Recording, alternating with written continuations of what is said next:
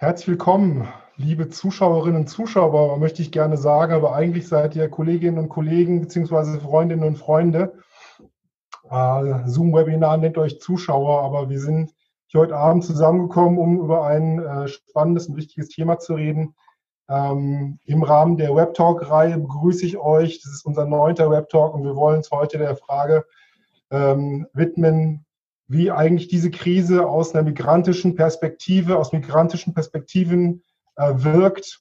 Und da haben wir uns vor allen Dingen die arbeitsmigrantische Perspektive herausgeschaut. Das ist ein großes Feld, es ist klar, es gibt nicht nur eine Perspektive auf das, was uns gerade gesamtgesellschaftlich hier ähm, als Krise äh, ereilt, sondern natürlich verschiedene Blickwinkel. Und äh, um dieses Thema von vielen verschiedenen Facetten her zu beleuchten, haben wir auch viele verschiedene Gäste und ähm, Unterstützer, Unterstützerinnen hier im Team. Ihr seht verschiedene Gesichter und ich kurz vorstellen. Zum einen äh, Guido Brombach, zum anderen Michael Jennecke, Chaya Böbel und Şükran Budak. Das ist das Team, was hinter diesem Webtalk steht, äh, teils den Chat moderieren wird, auf Social Media achten wird und guckt, dass das technisch läuft. Ähm, hallo euch heute Abend und schön, dass ihr hier seid. Ich äh, freue mich auf den Abend mit euch und dass ihr uns hier unterstützt. Und jetzt zählen wir quasi äh, rückwärts ab und die Bilder verschwinden hier dann auch äh, und es reduziert sich etwas, weil wir dann auf die weiteren Gäste kommen. Zum einen freue ich mich, dass Dagmar Gosi-Jakob wieder mit dabei ist. Hallo Dagmar.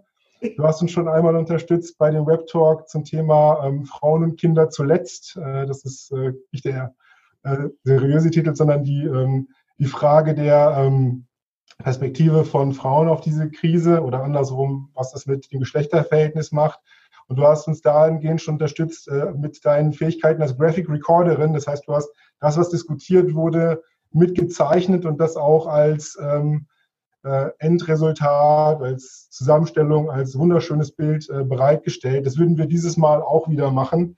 Und ähm, wir würden euch, äh, liebe Kolleginnen und Kollegen, äh, dieses Bild auch wieder bereitstellen ähm, dafür wäre es nett, wenn ihr äh, in den Chat reinschreibt, äh, dass ihr das Bild gerne hättet, vielleicht auch mit eurer E-Mail-Adresse. Das wäre ganz hervorragend. Ähm, Dagmar, wir rufen das am Ende nochmal auf, dann zeigen wir das Bild nochmal und schauen, was in dieser Stunde anderthalb so passiert ist. Danke auf jeden Fall, dass du hier bist. Ich bin sehr gespannt. Vielen Dank. Der Stift ist gespitzt. Wunderbar. ähm, ich hatte es angesprochen, ihr seid hier im Webinar ähm, von Zoom. Das heißt, ihr habt die Möglichkeit, mit uns zu interagieren. Zum einen über den Chat. Es schreiben auch schon einige rein. Ähm, das können wir dann lesen und die Sachen entsprechend aufgreifen. Und wenn ihr uns irgendwelche Anmerkungen mitgeben wollt, könnt ihr das gerne nutzen.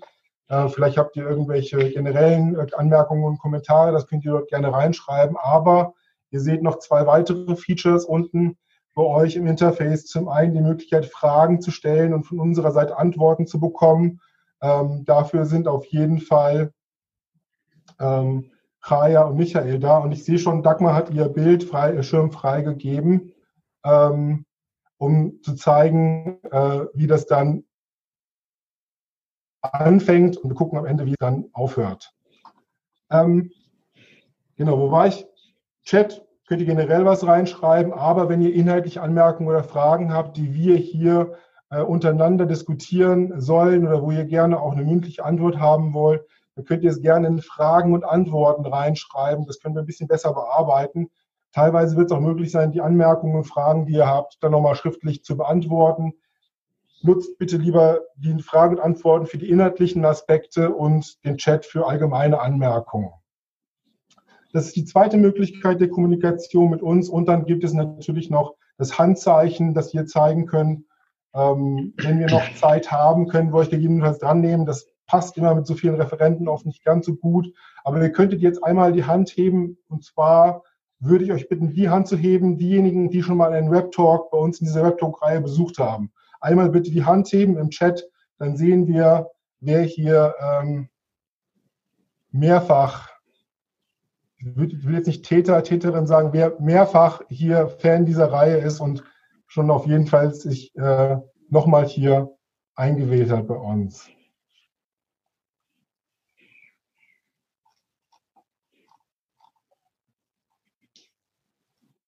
Super. Aktuell wir 28 Zuschauer, neun Leute waren von den Zuschauern dabei und Jan hat sich auch gemeldet, du hast dir das auch schon mal angeschaut. Ne? Wunderbar. Okay, gehen wir weiter die Reihe nach. Wir haben hier noch ähm, einen besonderen Gast, Kutlu Jutseven, vielleicht dem einen oder dem anderen bekannt von der Mikrofon-Mafia und von den politischen Aktivitäten rund um die Kolbstraße, also Musiker und politischer Aktivist, so würde ich ihn nennen. Kutlu, du wirst im kulturellen Rahmen geben für den heutigen Abend. Freue ich mich schon super drauf. Und wir haben unsere drei inhaltlichen Referenten, Referenten da. Ich begrüße zum einen die Justina, Justina ähm, Oblacevic, wenn ich es richtig ähm, ausgesprochen habe. Du bist vom DGB-Projekt Faire Mobilität. Also dein Kerngebiet ist genau das, was wir heute Abend diskutieren wollen. Die Frage, wie Arbeitsmigration, wie die Perspektive jeweils ist und was wir als Gewerkschaften dort auch ja, mit als Aufgabe, als Herausforderung haben. Ich freue mich sehr aufs Gespräch mit dir heute Abend und die Diskussion mit unseren weiteren Referenten. Wir haben Fessum Gemasion da, vom IG Metall Vorstand, Ressort Migration und Teilhabe und das sagt eigentlich schon alles aus. Dein Themengebiet äh, umfasst all das, was in der Organisation äh, ja, rund um Migrationsthematiken äh, und im weiteren Sinne natürlich auch Teilhabefragen äh, um, umschließt und auch du wirst den Metallblick hier nochmal stärker mit reintragen. Und last but not least, Jan Otto aus der, äh, aus der Geschäftsstelle Ostsachsen ist äh, heute Abend mit, mit dabei. Du bist Geschäftsführer ähm, dieser östlichsten Geschäftsstelle, ist es die? Also, ja. Wunderbar. Das heißt, direkt unmittelbar grenznah zu Polen und auch zur Tschechischen Republik. Genau. Ähm, das heißt, auch bei euch ist das Thema Arbeitsmigration, spielt das Thema Arbeitsmigration eine große Rolle und wir freuen uns auch besonders, dich hier zu haben, um nochmal die ähm, Situation vor Ort, die auch mit dem Kontakt in der Organisation und den Schwierigkeiten und auch vielleicht den ähm, positiven Aspekten und den Möglichkeiten, die drinstecken, mit dir zu diskutieren. Ähm, wir legen gleich los, aber bevor wir das tun, Kutlu, ich würde sagen, die nächsten fünf Minuten gehören dir. Okay, ähm, ich habe mir überlegt, ähm, a cappella zu beginnen, weil es sehr viel mit Arbeitsmigration zu tun hat, der Text. Ich fange einfach an einer der wenigen Abende. Ich bin mal früh daheim, einer der wenigen Abende. Ich gehe nicht direkt in mein Zimmer rein, sehe meinen Vater auf den Fernseher starren, seinen starren Blick auf dieser Tochhunde verharren. Wir sehen diese Weisen, die uns Ausländern den Weg weisen, wie in diesen klugen Kreisen, Binsen Kreisen. Leise dreht sich mein Vater um, schaut mir in die Augen, seine Fragen mich stillschweigend aussaugen. Wo sind meine Kolleginnen? Die wissen, wie es wirklich war. Wo sind meine Kollegen? Warum sitzen sie nicht da? Um selbst zu erzählen, wie es uns früher erging, wie damals für uns die neue Zukunft anfing. Damals hieß man uns willkommen mit Pauken und Trompeten. Die Musik ist verstummt und heute hört man sie nur reden. Dass wir uns in Deutschland nicht so recht integrieren. Ist es Integration, wenn Häuser brennen und sie applaudieren? Damals war das anders. Vor den Fortwerken, ob Deutsch, Türke, Italiener zusammen zeigten wir Stärke. Standen Schulter an Schulter auf gemeinsamer Fährte, hatten gemeinsame Ziele mit gemeinsamen Werten. Damals zeigte man Verständnis, heute die Tür. Besser gestern als heute, wenn es sein muss, mit Willkür. Fühle mich hintergangen wie ein betrogener Bau. Ich bin der Chef und der Graut. Ich danke für den Knockout. Wir wollen keinen Dank, wir wollen Respekt. Malt euch mit diesem Lied ein Denkmal. Wir wollen keinen Dank, wir wollen Respekt, verdammt nochmal. Ihr seid wahre Helden, geformt durch das Schicksal. Wo wart ihr denn früher mit eurem Deutschunterricht? In meinem Zimmer zusammengefärscht beim Kerzenlicht. Zwölf Mann in einem Raum, dennoch mit Zuversicht. Niemand wollte uns lernen auf unsere Arbeitskraft erpicht. Direkt nach der Ankunft standen wir auf Schicht, gesund und kräftig. Bildung war unwichtig. Gesundheit und Kraft ließen wir am Band zurück. Haben Deutschland mit aufgebaut, sind Teil von diesem Meisterstück. Sind keine einige Flaschen, die man nutzt, dann entsorgt. Meine Jugend ließ sich hier also bleibst du an diesem Ort. Wir wollen keinen Dank. Man soll uns respektieren. Wir brauchen keine Leitkulturen, die uns angeblich kultivieren. Danke.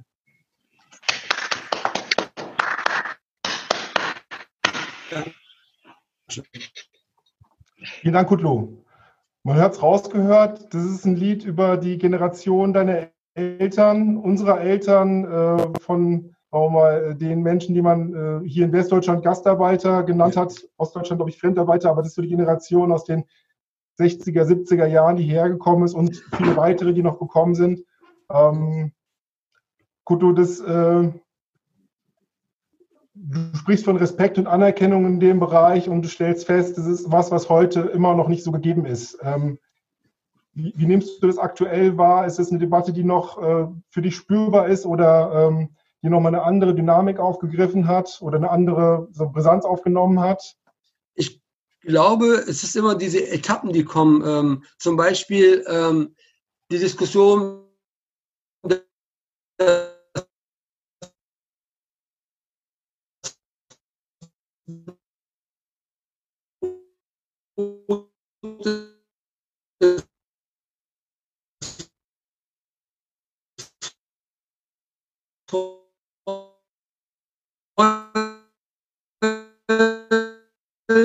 haben so mit ähm, Terror oder mit Anschlägen mit Recht zu tun, aber jetzt auch Corona. Es sind einige ältere ähm, Menschen aus unserem Umfeld auch gestorben. Und dann diese, das Problem, dass sie nicht in der Türkei begraben werden konnten zu Beginn. Dass sie vollkommen off waren, hat ihnen nochmal gezeigt, eigentlich sind, sind nicht nur wir als zweite, dritte, vierte Generation zwischen den Stühlen, sondern sie genauso. Und plötzlich war dieses heimatlos zu sein, weil ähm, viele Ältere sagen immer wieder, ähm, man hat uns, ja, man respektiert uns nicht wieder hier noch dort. Und das war, das war das Gefühl wieder. Und ich glaube einfach, dass es wieder aufkocht, ähm, dass leider unsere Eltern jetzt Probleme haben, sich irgendwo wohl zu fühlen. Das, dazu kommt ja noch, dass sie sechs Monate dann in der Türkei leben oder dann sechs Monate hier. Das zeigt die Zerrissenheit. Und ich glaube, mit jedem politischen Ereignis, mit jedem gesellschaftlichen Ereignis spielt das dann wieder auch eine Rolle in ihrem, in ihrem Bewusstsein. Ja. Okay. Danke dir auf jeden Fall erstmal für diesen Einstieg, für diesen Input. Wir hören dich am Ende nochmal. Vielen mhm. Dank dafür. Danke. Ähm, Fessum, ich würde gerne tatsächlich mit dir einsteigen, dass du ein bisschen was über dich erzählst, bevor wir in die Inhalte gehen. Ähm, Kutlus Eltern, das hatte ich vergessen zu sagen, oder das ist aber auch klar geworden, ja ein Beitrag, sind aus der Türkei hierher gekommen. Ähm, und diese Fragen, die wir hier heute Abend diskutieren, haben immer auch so eine persönliche Ebene für jetzt den Kreis, der hier da ist. Ähm, ihr seht im Hintergrund, äh, die aktuellen politischen Ereignisse lassen uns auch nicht unberührt ähm, der rassistische Mord letzte Woche an George Floyd ist was, was äh, emotional auch auffühlt. Das können und wollen wir jetzt gerade nicht zentral zum Thema machen, weil viele andere Facetten auch wichtig sind und spannend für uns sind, aber trotzdem macht was mit uns. Also, vielleicht erzählst du erstmal was über dich. Woher kommen deine Eltern? Woher komm, kommst du? Ähm, wie bist du hier gelandet, wo du bist? Und was machst du bei der IG Metall?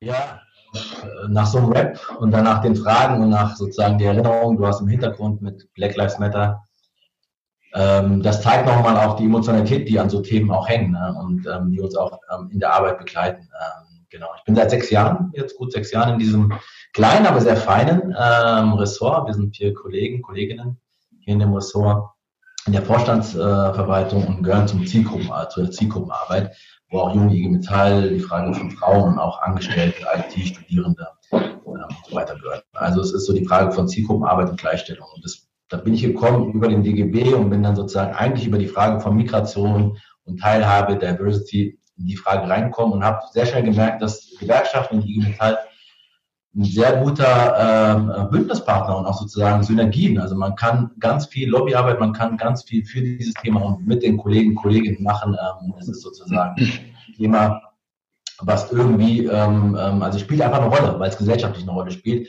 Und das hat schon eine große Historie, seit den 50er Jahren spielt das eine Rolle. Da will ich jetzt gar nicht drauf eingehen.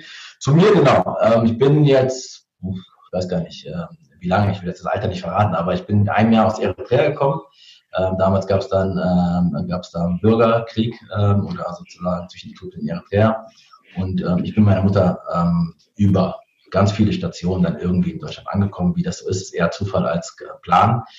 Ähm, genau, und bin irgendwie dann über Studium auch ähm, mit Orientierungslosigkeit ähm, überlegt, was ist mein Thema.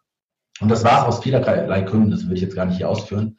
Ähm, aber das passt einfach sozusagen das Migrationsthema und das Gewerkschaftsthema, vielleicht kommen wir später noch dazu, wo es sehr viele Synergien gibt, weil es geht am Ende des Tages ganz viel um soziale Rechte, um Rechte für alle und ähm, da sind Gewerkschaften einfach ein wichtiger Player. Vielleicht kannst du nochmal schauen, um deine Mikroschwäche zu überbrücken, noch ein bisschen ins Mikro reinzuschreien, damit es besser geht. Ähm, ihr könnt ja in den Chat schreiben, ob ihr den Fessum gut versteht oder vielleicht bin ich der Einzige. Ich habe ihn gut verstanden. Wunderbar, dann bin ich der Einzige. Du, du, hast es angesprochen, es hat eine gewisse Biografie, aber aktuell hat die Corona-Krise natürlich auch einiges an Fragen nochmal ähm, aufgeworfen. Neue Fragen, alte Fragen. Ähm, womit beschäftigt ihr euch gerade beim Ressort? Was ist gerade wir, der aktuelle Stand? Ähm, wie nehmt ihr die Corona-Krise wahr und was macht das mit den ähm, Teilhabefragestellungen, die ihr bearbeitet? Ja, du hast ja am Anfang gesagt, das ist echt ein großes Thema. Und in der Vorbereitung ist mir das auch nochmal sehr deutlich geworden. Also normalerweise ist relativ klar, was wir machen, wie wir das machen, weil es einfach über Jahre gewachsen ist, ähm, sich hier und da verändert, mit der Frage von Flucht zum Beispiel. Aber in den letzten Wochen, zehn Wochen, ich weiß gar nicht mehr genau, wie lange, hat sich das doch sehr stark ähm, ja, überschlagen und ähm, die Dynamiken waren sehr stark. Ähm, und ich habe mal überlegt und möchte gerne so vielleicht drei Botschaften, um das jetzt nicht zu sehr zu zerfasern, sondern auch so ein bisschen zu fokussieren. Das erste ist, das glaube ich wichtig ist, auch in Corona-Zeiten, ähm, wenn wir von migrantischer Perspektive äh, reden, dass es eine vielfältige Perspektive ist. Die Perspektive oder die migrantische Perspektive gibt es an der Stelle nicht. Und das wird sehr gut deutlich durch eine Studie, die wir 2017 veröffentlicht haben. Ähm, das hat das Berliner Institut für empirische Integrations- und Migrationsforschung äh, durchgeführt mit der Humboldt-Universität äh, zusammen. Ähm, und da kam heraus, das wussten wir das erste Mal dann, ähm, dass 23 Prozent, also gut ein Viertel unserer Mitglieder einen Migrationshintergrund haben. Also relativ viel.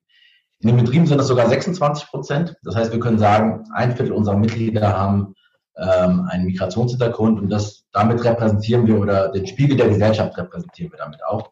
Ähm, das ist nicht selbstverständlich. Und wenn wir dann vor allem dann nochmal schauen in unsere ähm, ja, Betriebsräte und Vertrauensleute, also wenn die Frage von Repräsentanz aufkommt, ähm, dann ist es noch verblüffender, ähm, das ist sozusagen nicht meine Worte, sondern die Worte der, der Wissenschaftler, die das ähm, für uns durchgeführt haben, dass wir eine Überrepräsentanz haben. Das heißt, in den Betriebsräten 25 Prozent, bei den Vertrauensleuten 34 Prozent Menschen mit Migrationshintergrund. Also relativ viel, relativ ähm, eine gute Repräsentanz.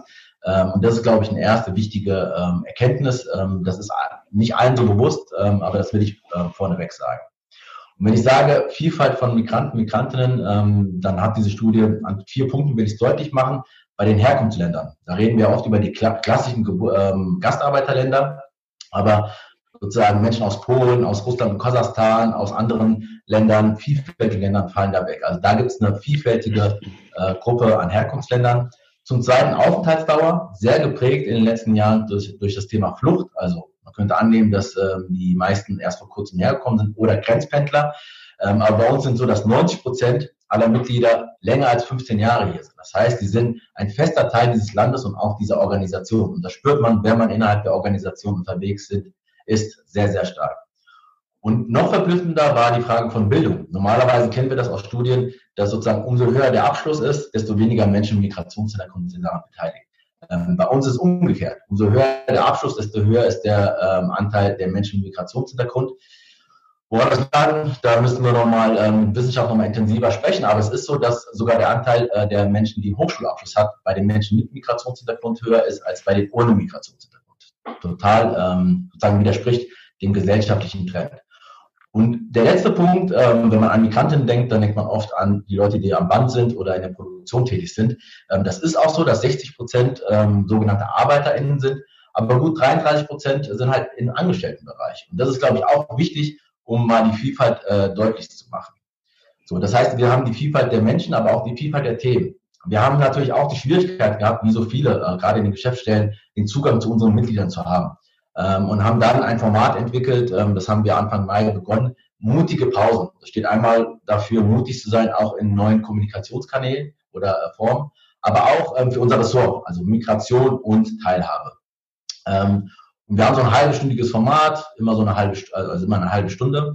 Und da kamen unterschiedliche Themen auf. Und das war ein sehr gutes ähm, Instrument, um einfach herauszufinden, was treibt die Menschen um. Und da waren betriebliche Themen wie die Frage von Kurzarbeit und die Frage von Hochfahren und so weiter.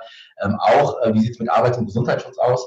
Wir haben selber gemeinsam äh, mit den Arbeits- und Gesundheitsschützern ähm, eine Übersetzung gemacht, ähm, wo es nochmal ging um Prävention bei der Arbeit in 15 Sprachen, ähm, die kam auch sehr gut an und war sehr wichtig, ähm, für, gerade für Migranten und Migranten, die die Sprache nicht so können. Ähm, aber auch äh, Fragen wie ähm, Kommunikation mit unseren Vertrauensleuten ähm, oder aber auch gesellschaftliche Themen, 1. Mai, 8. Mai, wie sieht es mit Demonstrationsrechten und so weiter aus. Die Hygienedemos waren ein Thema, ähm, die Frage von Vereinbarkeit von Familie und Beruf, ähm, Widerstand 2020, also sehr vielschichtig, also alles, was andere auch betrifft. Auf der anderen Seite kam vermehrt und sehr verstärkt die Frage von Schichtarbeit, Leiharbeit und Befristung auf. Ähm, das ist auch ein Thema für alle innerhalb der IG Metall, aber verstärkt äh, für Menschen mit Migrationshintergrund, weil, dazu kommen wir ja noch, weil sie einfach sehr stark ähm, ähm in diesem Bereich unterwegs sind. Und das macht nochmal deutlich die Spannbreite. Auf der einen Seite haben wir es in unserer Arbeit sehr stark mit Aufenthaltsfragen zu tun, also klassische äh, Themen von Menschen, die keinen deutschen Pass haben, aber auch von Grenzgänger, Grenzgängerinnen. Justina wird mehr dazu erzählen. Ähm, also wenn Menschen immer wieder in Deutschland und im, im Ausland sind, vor allem in Polen. Ähm, andererseits klassische Fragen von Gewerkschaft und Betriebsratsarbeit mit einem gewissen Schwerpunkt. Und das wäre auch schon mein zweiter Punkt. Ähm, nämlich der würde heißen, Migrantinnen, Menschen mit Migrationshintergrund oder Schwarze und People of Color sind systemrelevant. Ich glaube, das ist in der öffentlichen Debatte noch nicht so deutlich. Aber wenn wir in den Dienstleistungsbereich schauen, in die Supermärkte, wenn wir ins, ins Gesundheitssystem schauen, äh, bei der Pflege, äh, gerade bei Menschen, die zu Hause gepflegt werden, dann sind das vor allem Menschen aus äh, Mittel- und. Landwirtschaft und Fleischindustrie brauche ich gar nicht so viel zu sagen, das kommt gleich. Ähm, aber auch in unseren Branchen spielt das eine große Rolle. Wir wissen durch unsere Studie, dass in der im Fahrzeugbau, in der Metallerzeugung, in der Metallbearbeitung, in der Textil- und Kleidungsindustrie, ähm, in der Elektrobranche 25 bis 30 Prozent der Beschäftigten einen Migrationshintergrund haben. Also da bestätigt sich das, was ich vorhin gesagt habe, also ein relativ großer ähm, Teil.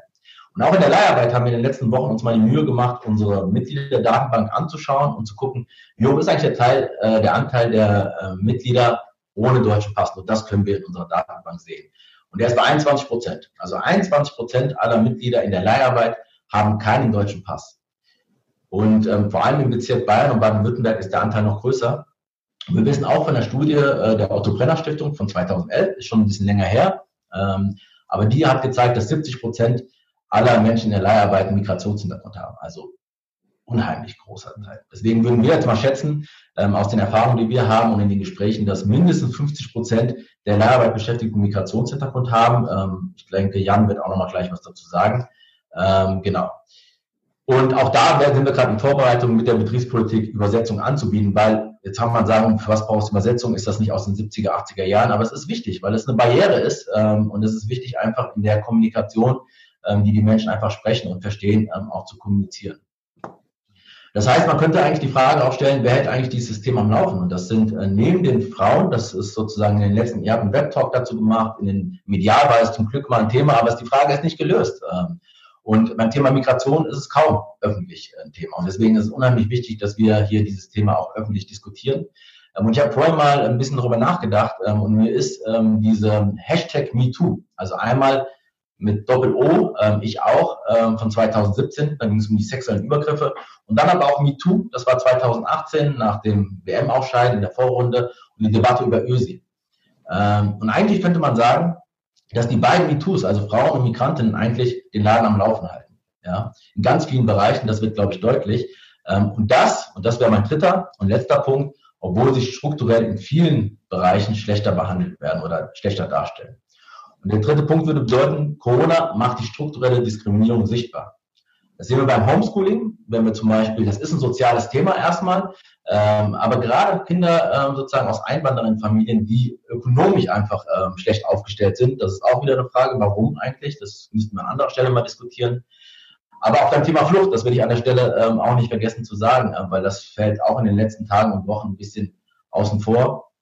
Ähm, und wir haben die Situation in Griechenland, darüber wird nicht mehr, leider nicht mehr so viel diskutiert, wie äh, das im April, glaube ich, noch viel stärker war. Das Problem bleibt ja aber immer noch. Aber auch in den Flüchtlingsunterkünften ähm, ähm, ist diese Infektionsgefahr einfach immens. Also man mit Leuten spricht, die in den Flüchtlingsunterkünften leben, das war davor schon schrecklich.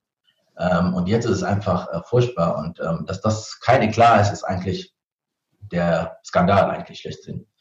Und wenn wir über strukturelle Diskriminierung in Corona-Zeiten sprechen, ähm, dann denken wir in diesen Tagen oft, ihr habt es kurz oder du hast angesprochen, an die USA und was da alles einfach zutage tritt. Ne? Ähm, und auch nicht nur die Polizeigewalt, nicht nur, dass Menschen schwarzer Hautfarbe ähm, häufiger ähm, an Corona sterben. Ähm, so, das will ich hier gar nicht weiter ausführen, weil das würde einfach zu weit führen. Ähm, und ist auch nicht unser Thema. Aber Rassismus ist nicht nur ein amerikanisches Thema, sondern auch in Deutschland. Ähm, Hanau ist erst, ich habe nachgezählt, 106 Tage her. Diese Woche jährt sich äh, der Mord an Walter Lübcke. Letzte Woche haben wir über die Kriminalstatistik erfahren, ähm, dass, der, ähm, dass 2019 die, also die Straftaten gegen Juden und vor allem gegen, also gegen Juden und Muslime immens gewachsen äh, sind, in die Höhe gegangen sind. Das heißt, die größte Gefahr für dieses Land ähm, und die Demokratie geht von rechts aus. Und gerade in Corona-Zeiten, das wurde auch deutlich, zum Beispiel durch eine Studie der Antidiskriminierungsstelle, sind Menschen, die sozusagen als Asiaten asiatischer Herkunft gelesen werden, äh, besonders, werden besonders diskriminiert und beleidigt. Ähm, da geht sozusagen, dass Menschen asiatischer Herkunft oder die sozusagen so ähm, wahrgenommen werden, ähm, bedroht werden oder Corona nachgerufen wird, ähm, dass man mehr Abstand hält, dass man äh, mehr darauf achtet, dass diese Menschen einen Mundschutz und oder eine Schutzmaske tragen. Wir tun das, würde ich damit sagen, also ähm, gut daran, uns offensiv und systematisch äh, mit dem Thema Rassismus zu beschäftigen. Was das konkret heißt, vielleicht können wir später nochmal drauf eingehen. Also ähm, im Endeffekt will ich damit sagen, wenn wir über die migrantische Perspektive sprechen, wird deutlich, wie unterschiedlich diese Menschen sind, ähm, über die wir sprechen und am besten sprechen wir mit ihnen und gleichzeitig, wie vielfältig die Themen sind, die wir zum Beispiel im Ressort haben. Und trotzdem werden Besonderheiten deutlich. Und das insbesondere Strukturen, die vor Corona einfach schon schlecht waren und jetzt poppen sie einfach auf. Ähm, und das wird beim Thema Leiharbeit ähm, und beim Thema Fleischindustrie einfach sehr, sehr deutlich. Von daher vielen Dank für die Einladung und dass ihr das organisiert. Ich erinnere mich an die Schlagzeile am Anfang der Corona-Krise, das scheint eine Ewigkeit her zu sein, dass äh, ein Mann eine Asiatin mit Desinfektionsmittel besprüht hat konnte, also damals konnte ich es nur ironisch aufgreifen, damals war die Dramatik noch nicht klar, aber ich weiß, dass ich dann am Anfang hier im Büro rumgerannt bin mit Desinfektionsmittel, versucht habe, meine Kollegen einzusprühen, aber ich bin nicht in die Zeitung gekommen mit Asiate besprüht Deutsche mit Infektionsmitteln. Mittlerweile könnte ich nicht mehr drüber lachen, weil das eine andere Dimension angenommen hat, aber ja, ähm, auch das gehört zu Teil dieser, dieser absurden Situation, dieser Krisensituation, in der wir sind. Du hast jetzt schon den Bogen aufgemacht mit Menschen mit Migrationshintergrund, die hier lange leben, die in der Organisation, in, den Gewerkschaften sind, die im, Industrie, in, in, dem Erwerbsleben auch sehr erfolgreich teilweise sind, äh, in der zweiten, dritten, vierten Generation. Wir hatten über die Elterngeneration äh, gesprochen, der, der Gastarbeiter, Gastarbeiterinnen, bis hin zu dem Bogen der Menschen, ähm, so mal, wo der Migrationshintergrund ein aktuellerer ist, weil sie teilweise auch Arbeitsmigranten sind oder hier relativ neu sind und auch im Arbeitsmarkt, der durchaus seine Probleme, seine strukturellen hat, von unten anfangen und auch strukturellen Diskriminierungen unterliegen. Justina, ich würde den Bogen gerne zu dir schlagen an der Stelle, weil du beim DGB-Projekt Faire Mobilität bist. Und wenn ich das richtig verstanden habe, ist euer Fokus, euer Blick ja drauf, wie es mit den Menschen ist, die für ihre Arbeit den Arbeitsort temporär wechseln, von ihrem Heimatland hierher kommen, hier zum Arbeiten kommen und dann wieder zurückpendeln, entweder täglich oder nach längeren Zeitintervallen. Ähm, vielleicht magst du erstmal was über dich erzählen. Ich glaube auch, dass bei dir ein Migrationshintergrund, eine Migrationsgeschichte steht, wie du zum DGB und zu diesem Projekt gekommen bist und dann vielleicht auch direkt, was ihr so macht. Mhm. Ich würde aber gerne zwei Stichworte zwischendrin noch reinpacken, aber leg erstmal los. Genau. Äh, ja, ich habe eine Migrationsgeschichte hinter mir. Meine Mama ist nach Deutschland gekommen, da war ich fünf. Also sie war ich glaube, das nennt man heute Wirtschaftsflüchtling. Jemand, der Suche ist nach einem besseren Leben und sie wollte in die USA gebracht hat. Sie musste erst mal sieben Jahre lang auf ihre Kinder verzichten und musste dann die Entscheidung fällen, ne, bleibe ich hier oder fahre ich wieder zurück. Sie hat sich entschieden, hier zu bleiben und hat uns danach geholt. Und da fing das halt für mich an, hier eine neue, eine neue Heimat zu werden, äh, wo, wo ich mich eben zu Hause fühle. Und da war ich zwölf. Ähm, ich habe dann studiert, ganz normal, ähm, hab, bin dann äh, zum Vorstand im AStA gekommen, also Allgemeiner Studierendenausschuss, äh, und habe dann äh, den Finanzvorstand gemacht. Und das war so die Zeit, die mich auch politisiert hat. Und weil ich, weil meine Mama, die ähm, ja hatte keine Bildung, keine großartige Bildung genossen, und bis heute ist es so, dass hier Deutsch äh, mehr zu wünschen übrig lässt, als äh, mir das lieb wäre, was natürlich andere Probleme noch mit sich bringt ähm, war das so, dass ich ziemlich früh schon selber für mich arbeiten musste und da auch schon damals mit tatsächlich wirtschaftlicher Diskriminierung konfrontiert worden bin. Denn äh, das hatte womöglich nichts mit meiner Herkunft zu tun, aber das hatte was damit zu tun, dass ich jemand war, der damals studiert hat und sich nicht wehren konnte. Und so wollte mich mein Arbeitgeber, weil ich diejenige gewesen bin, die damals das äh, höchste Entgelt bekommen hat für die Tätigkeit und er dann auf die Idee gekommen ist, ich kann auch andere Studis einstellen, die machen das für weniger Kohle, hatte dann beschlossen, mich zu kündigen. Und äh, über den Aster bin ich dann eben ähm, natürlich auf die Idee gekommen, mich dagegen zu wehren. Und ähm, da war ich noch kein Gewerkschaftsmitglied. Äh, bin dann aber zum Anwalt gegangen, den wir beim AStA äh, bezahlt hatten, damit er kostenlose Beratungen gibt und habe mich erfolgreich dagegen gewehrt. Ich konnte eine kleine Abfindung rausschlagen. So. Aber das war, glaube ich, der Startschuss für mich, zu gucken, okay, Gewerkschaft, was ist das? Wie geht das? Ähm, wie kann ich da mitmachen? Und bin damals auch in, den, in die Gewerkschaft eingetreten und ähm, wir hatten Aktionen durchgeführt, wir hatten Informationsveranstaltungen durchgeführt, natürlich in Zusammenarbeit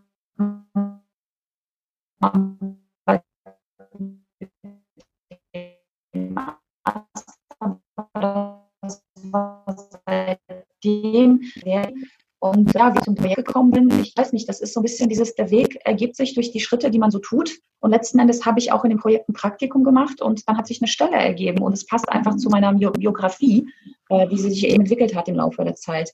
Das Projekt Faire Mobilität ist, ähm, ich finde das ein fantastisches Projekt. Ich, ähm, es gibt es seit 2011. Also wir sind die Antwort auf die Öffnung der, äh, des Arbeitsmarktes für osteuropäische EU-Beitrittsländer.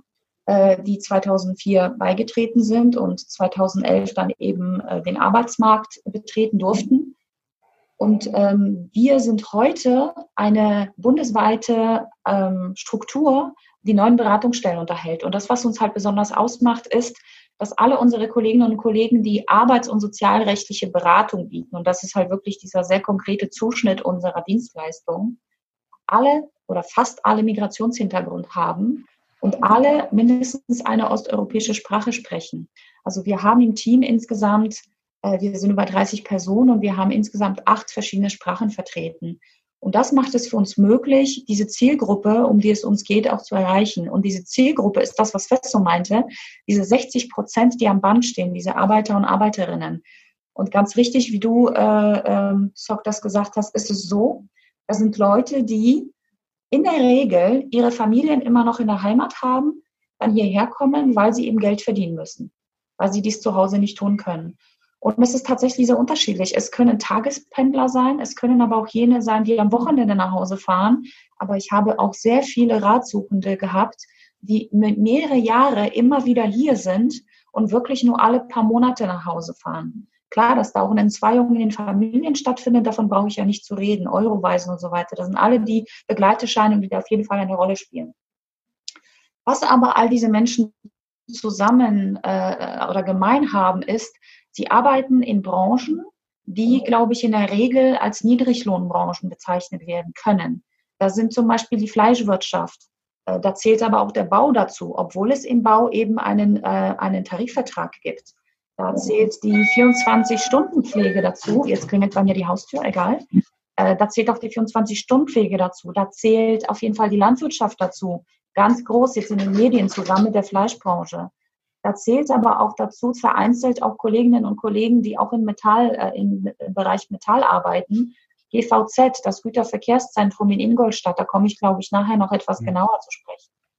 Äh, und viele andere. Also es ist wirklich ein bunter Strauß an Branchen, die darunter versammelt sind und sie alle ähm, haben die Gemeinsamkeit, dass die Leute, die dort arbeiten, besonders prekär beschäftigt sind und sehr häufig von Ausbeutung geplagt sind. Sie sind gebeutelt, weil sie eben sind schwach, sie sind keine Gewerkschaftsmitglieder.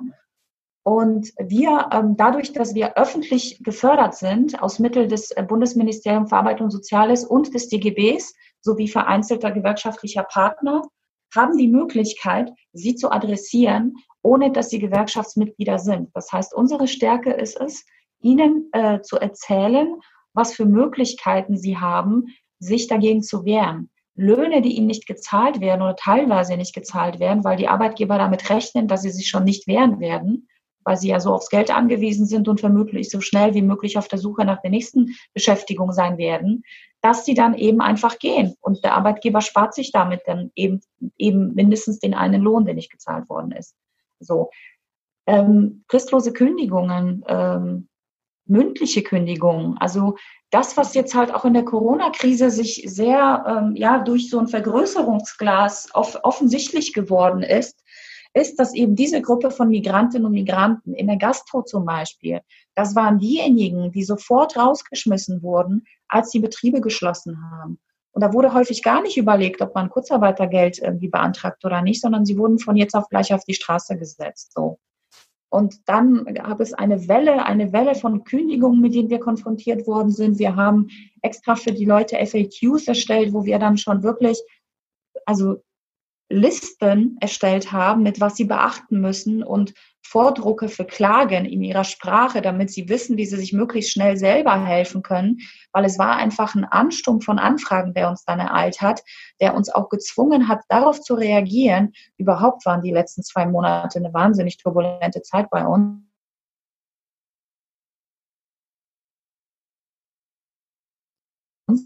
Und wir haben reagiert, indem wir sehr kurz ist, eine Hotline eingerichtet haben in fünf verschiedenen Sprachen, die jeden Tag besetzt war, den ganzen Tag, wo die Leute anrufen konnten. Und in diesen zwei Monaten, die wir diese Hotline jetzt haben, haben über, allein über diese Hotline uns über 1800 Menschen erreicht und äh, haben eben natürlich eine, wollten eine Erstberatung haben zum Thema, oh Gott, Corona und Arbeitsrecht. Das ist so der große Überbegriff.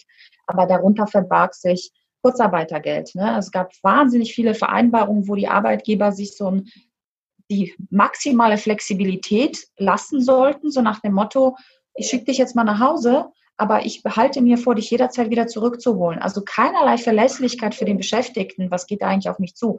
Also es gab kurzum einen wirklich großen Haufen arbeitsrechtlicher Fragen, die wir sehr kurzfristig äh, ähm, nachschauen mussten, wo wir passende Formate für, die, für diese Menschen arbeiten mussten, wie diese Informationen sie möglichst schnell und un unbürokratisch erreichen kann. Und es war ein voller Erfolg, also diese Hotline. Wir konnten halt einfach sehr vielen Leuten helfen. Grundsätzlich ist es so bei uns im Projekt, nur damit ihr eine Vorstellung habt, also jährlich ähm, erreichen wir mit den neuen Beratungsstellen etwa 9000 Personen in so einer individuellen Beratung, also face-to-face. -face.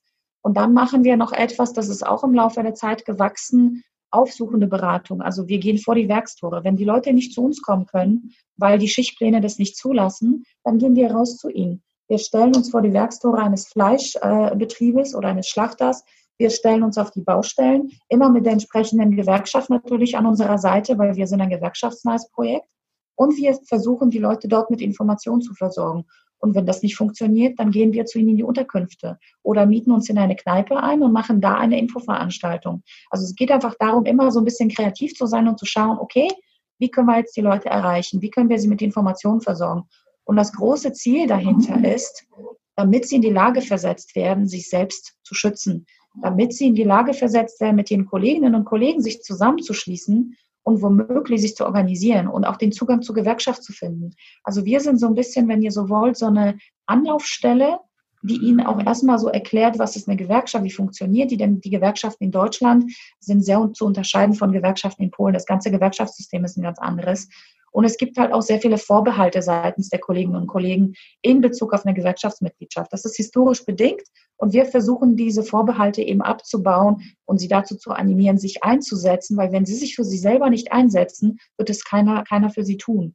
Und das ist, das erfordert Arbeit, aber da sind wir teilweise auch erfolgreich, ähm, häufig aber auch nicht, was damit zusammenhängt, dass die Leute insofern ähm, verletzlich sind, weil sie ja sehr auf ökonomischen, also sie sind ja auf diesen wirtschaftlichen Vorteil bedacht. Das heißt, von dem Geld, was sie hier verdienen, das verdienen sie ja für sich und ihre Familien. Und wenn dieser, dieses Entgelt wegbricht, wenn der Lohn nicht gezahlt wird, dann bleibt ihnen häufig die Lösung, so schnell wie möglich den nächsten Job zu suchen, damit diese Lücke gefüllt wird.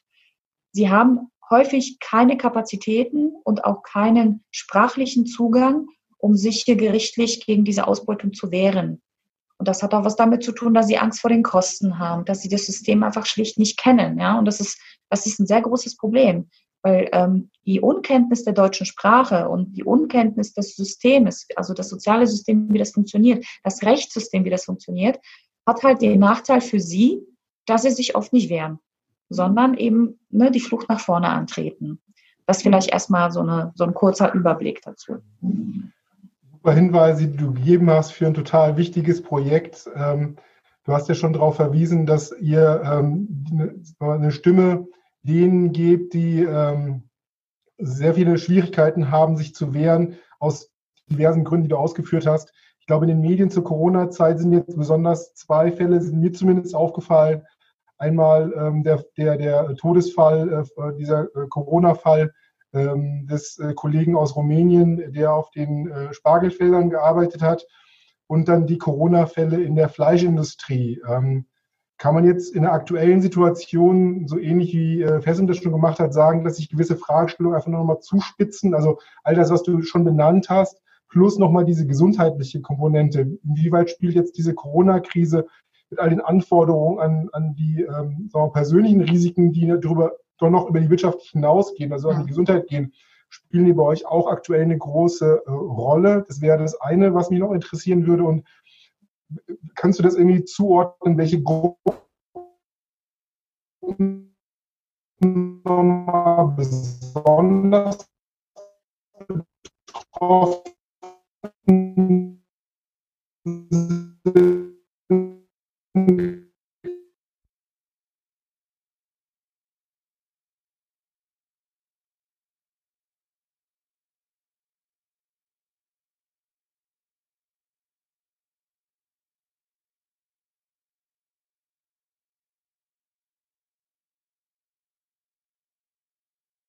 Sehr engem Raum zusammenwohnen, seien es Container wie in der Landwirtschaft oder seien es angemietete Wohnungen, drei Zimmerwohnungen zum Beispiel, wo bis zu zehn Personen wohnen.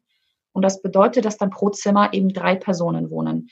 Und wenn wir jetzt mal ähm, auf die Fleischbranche gucken, auf die Region in NRW, ähm, Reda-Wiedenbrück, da hat ja der größte Schlachter Deutschlands seinen Standort. Und da gibt es eine absolute Wohnungsknappheit. Ja, die Leute, also selbst wenn, wenn die Vorgabe ist, eine Einzelzimmerbelegung, in Realität ist das vollkommen unmöglich, das umzusetzen, weil dieser Wohnraum schlicht nicht da ist. Ja, das würde für den, für den Betreiber bedeuten, dass er dann eben mit ein, einem Drittel der Belegschaft arbeiten kann, was überhaupt nicht geht. Das heißt, auch wenn es gut gemeint ist, ähm, die Vorschläge, wie das dann alles umgesetzt werden soll, damit die Schutzmaßnahmen eingehalten werden, Abstand, Handschuhe, Desinfektionsmittel, das ist tatsächlich in der Realität wahnsinnig schwer umzusetzen. Das ist ein Märchen. Das, das findet schlicht nicht statt. Das kann aber gerade nicht umgesetzt werden. Ähm, wir waren neulich äh, auf einem Spargelhof äh, in Niedersachsen gewesen. Das ist genau dasselbe Bild. Also wenn wir zu den Leuten gesagt haben, der, der Bauer muss euch eben die Ausrüstung zur Verfügung stellen und auch die äh, Schutzmaßnahmen befolgen. Ja, ihr müsst Handschuhe bekommen, ihr müsst Mundschutz bekommen, ihr müsst Desinfektionsmittel bekommen und er darf nichts davon von eurem Lohn abziehen, dann gucken sie dich mit großen Augen an und sagen, welche Handschuhe, welche Desinfektionsmittel, das haben wir gar nicht. Ja? Das heißt, du merkst, klar, das sind dann eben, das sind Hotspots, ja. Wenn, wenn da jemand Infiziertes dabei ist, dann, dann wird das einfach, verbreitet sich das wahnsinnig schnell. Ja, das, das ist halt die Problematik. Und äh, mit sehr viel guten Willen ist das einfach nicht gemacht. Und diese, diese Probleme sind ja nicht heute erst entstanden. Das ist einfach, das wird systematisch von seit Jahren schon so gemacht, ja, dass die Leute eben in diesen Bedingungen leben. Und jetzt durch Corona ist dann eben die Aufmerksamkeit nochmal drauf gerichtet worden. Aber die Zustände waren vorher nicht besser. Hm. Also eine tragische Situation vorher, die kurz einmal, also wie, wie die Spitze des Eisbergs einmal hochgeploppt ist. Und jetzt würde es darum gehen, äh, sagen wir mal, das Skandallevel wieder hochzubringen, weil es wahrscheinlich wieder bei der nächsten Gelegenheit untergeht. Lass uns vielleicht noch einen kleinen Bogen machen, Christine. Du hast schon angesprochen, die IG Metall in Ingolstadt, mit der kooperiert ihr auch. Das betrifft eher unsere Branchen. Kannst du uns da nochmal kurz berichten, was da eure Erfahrungen sind und wie ihr dort zusammen mit IG Metall zusammenarbeitet?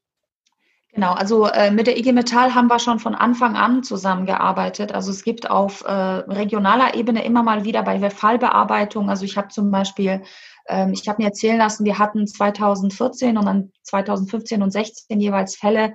Da war es einmal die Meierwerft ähm, und einmal ähm, war das eine große Baustelle im Münchner Raum, wo Starkstromtechniker aus Ungarn beschäftigt waren. Da gab es eben punktuell immer Zusammenarbeit mit der IG Metall.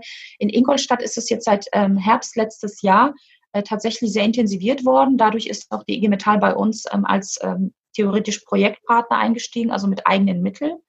Und in Ingolstadt gibt es ja das Audi-Werk und um das Audi-Werk herum gibt es ja diesen Betriebspark, das Güterverkehrszentrum.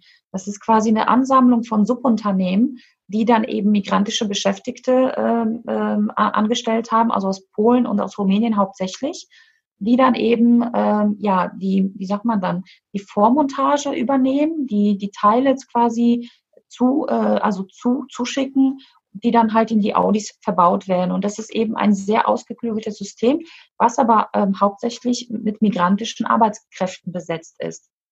Und da ist es so, wir haben im Raum Nürnberg eine Beratungsstelle seit letztem Jahr mit zwei Kollegen.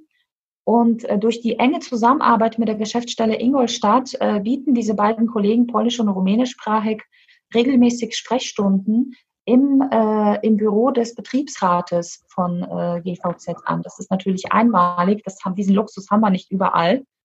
Ähm, und das führt halt dazu, dass eben eine gemeinsame Arbeit mit einem gewerkschaftsnahen Betriebsrat und uns stattfindet, wodurch natürlich man die Beschäftigten, die Belegschaft dann nochmal ganz anders erreichen kann in den Betrieben. Und das ist, ähm, finde ich, sehr schön.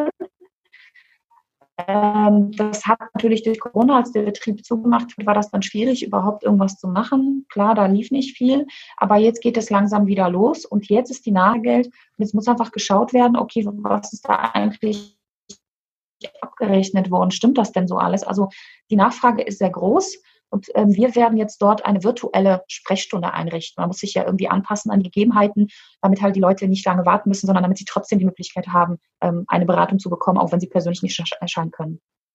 Das hört sich auf jeden Fall wie ein guter Weg an, Justina. Vielen Dank erstmal dir. Ähm, und wir kommen mit Sicherheit noch bei der Diskussionsrunde äh, auf dich zu wegen Fragen, die schon hier äh, aufgetaucht sind. Und wir würden den Bogen nochmal schlagen äh, zu dir, Jan. Äh, die Kooperation mit der IG Metall hat Justina schon angesprochen.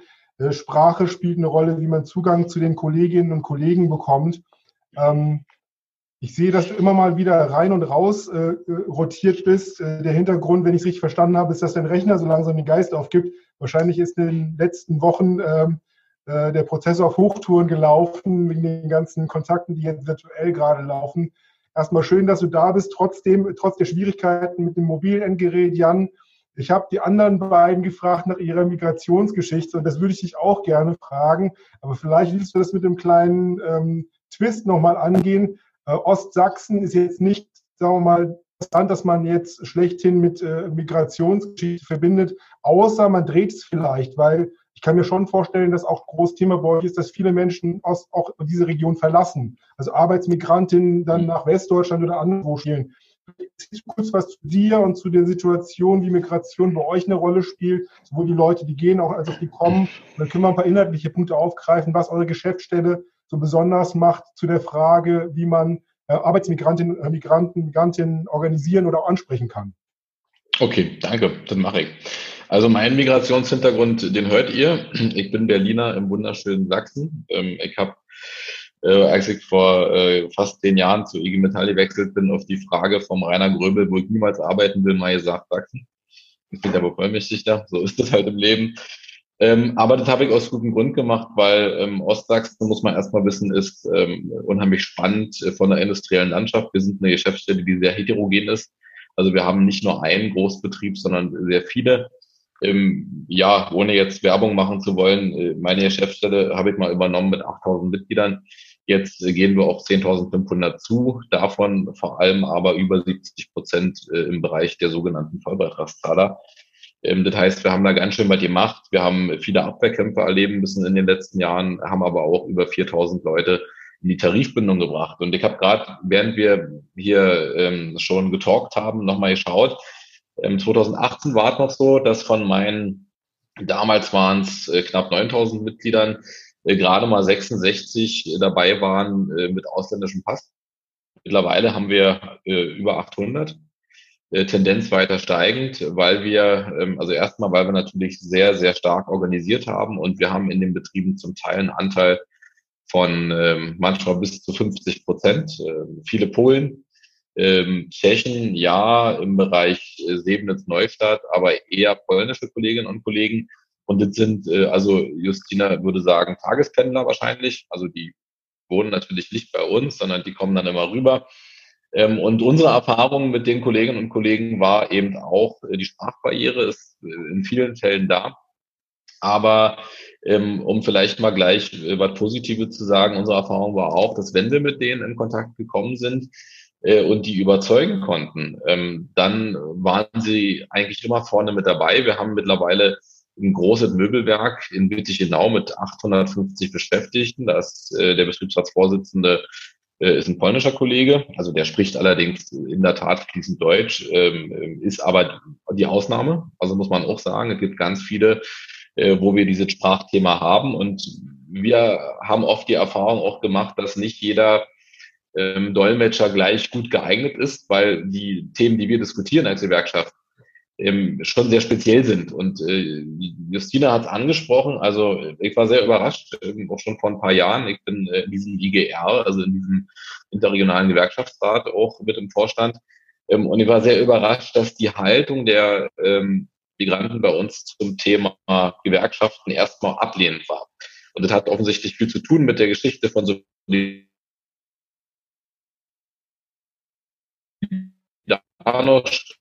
äh, in, in Polen auch, die und das auch nach den ersten Aktionen dann auch sehr begeistert, weil sie gesagt haben, so stellen wir uns das eigentlich vor, also dass wir als Gewerkschaft uns auch eben zusammen wehren können äh, gegen das, was der Arbeitgeber will. Und ich würde auch unterschreiben, ähm, erstens treten bei uns äh, die Kolleginnen und Kollegen hauptsächlich in der Leiharbeit auf und im Niedriglohnsektor. Es gibt Ausnahmen, also da ist wahrscheinlich jetzt die Besonderheit der Region äh, im Dreiländereck, wo wir uns befinden. Wir sind ja eh, muss man einfach sagen, Niedriglohnland. Die sächsische CDU hat jahrelang damit geworben, dass äh, eben der größte Standortvorteil die, die billigen Arbeitskräfte sind. Das hat sich halt auch ausgewirkt auf, äh, auf Polen und Tschechien. Ähm, aber wir haben da eine Menge gedreht in letzter Zeit. Ähm, ich würde aber auch unterschreiben, also faire Mobilität, ich finde ein total super Projekt, hatte vor ein paar Jahren äh, in, im Rahmen meiner Arbeit mit Werkvertragsunternehmen auch schon mal mit euch zu tun. Ähm, wir haben das in der Form nicht in Sachsen. Wir haben die Beratungsstellen äh, in Zusammenarbeit mit dem sächsischen Wirtschaftsministerium und dem DGB. Die sind aber, also so wie du darstellst, äh, Justina, äh, dass man wirklich dann auch in die Betriebe geht, ist es eher die Ausnahme. Und es stellt uns natürlich zum Teil wirklich vor ein Problem in der Diskussion mit den Kolleginnen und Kollegen. Äh, wir haben als Geschäftsstelle enorme ähm, Aufwendungen für Deutschland prügeln. Das ist eben leider nicht so wie im, wie im Westen, äh, wo auch zumindest die Frage von Dolmetschen Standard ist, ist bei uns nicht so. Wir müssen die Unternehmen auch schreiben. Und äh, deswegen war die Frage, von zugeben muss als Berliner, ähm, dass ich sehr überrascht war davon, wie man damit umgeht. Weil, genau, man könnte denken, Sachsen hat damit nicht viel zu tun. Aber doch, es ist so. Ich würde die, äh, wenn, und wir haben es ja gemerkt in der Krise, wenn du die Grenzen zumachst nach Polen und nach Tschechien, dann können wir ein paar Betrieben dicht machen. Das war auch so.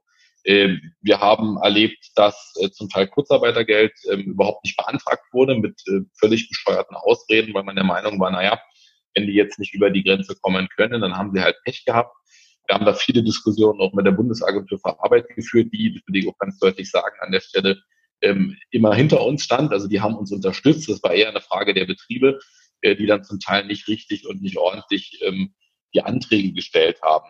Und äh, ja, die Frage von, ähm, haben Sie Angst, also Angst, sich zu organisieren, haben die Kolleginnen und Kollegen bei uns in der Regel nicht. Aber äh, wir stellen leider oft fest, dass auch selbst nach längeren Diskussionen so die abschließende, das abschließende Bild von was macht eine Gewerkschaft immer nicht so klar ist. Ähm, wobei ich jetzt auch ehrlich zu sagen will, das ist bei den deutschen Kolleginnen und Kollegen auch nicht immer der Fall, dass sie wirklich wissen, wofür sie da sind. Ich kriege manchmal ähm, wenn die dann doch austreten, äh, dann schreiben sie manchmal, ich trete jetzt hiermit aus ihrer Berufsgenossenschaft aus oder so. Also da sieht man dann so ein bisschen, äh, dass die, die wirkliche Frage von, wofür sind eigentlich Gewerkschaften da, ähm, nicht immer klar ist. Aber im Grunde glaube ich, dass wir diesen Anteil äh, an äh, Beschäftigten in diesem Segment auch nochmal steigern werden. Wir haben ausschließlich positive Erfahrungen in der Zusammenarbeit, auch in den Gremien, in den Betriebsräten. Wir haben als äh, eine der ersten Geschäftsstellen in Ostdeutschland dann eben auch einfach mal Seminare abgehalten ähm, mit äh, Dolmetschern, beziehungsweise auch mit, äh, ähm, na, wie sagt man dazu? Ja, mit, mit Referenten, also mit polnischen Referenten. Ähm, das war sehr interessant, dann auch für uns spannend, weil wir in der Geschäftsstelle, also Englisch können alle, irgendwie Französisch, aber Polnisch kann halt niemand, außer die, die Schlagworte. Ähm, aber das geht auch erstaunlich gut. Und die Erfahrung zeigt auch, umso mehr man die Kolleginnen und Kollegen dann miteinander in den Diskussionen mischt, äh, und da ja nicht erst anfängt, äh, wirklich so Fraktionen zu bilden, umso besser geht's äh, auch in der Integration. Also wir haben auch mittlerweile im Ortsverstand, in der Delegiertenversammlung da ein völlig anderes Bild als noch vor ein paar Jahren, weil die Kolleginnen und Kollegen schlicht und ergreifend vor fünf, sechs, sieben Jahren, ähm, die wurden auch nicht angesprochen. Also man hatte auch immer ähm, die, ja, war mein Eindruck, manchmal so die Haltung, machen wir die mal nicht. Es gibt auch ein paar Themen, die man wissen muss, das ist jetzt IG Metall intern. Ähm, in Polen ist es zum Beispiel nicht so einfach, es ist ein Sachthema, Lastschriften äh, abzufordern für uns. Das heißt, auch die Frage der Mitgliedschaft stellt sich nicht so einfach dar, wie wir es gerne hätten. Auf der anderen Seite haben wir in der Krise jetzt aber auch einen positiven Effekt erlebt. Ähm, nicht nur, dass wir als Geschäftsstelle ähm, weiter wachsen, auch in der Krise, sondern wir konnten auch ein paar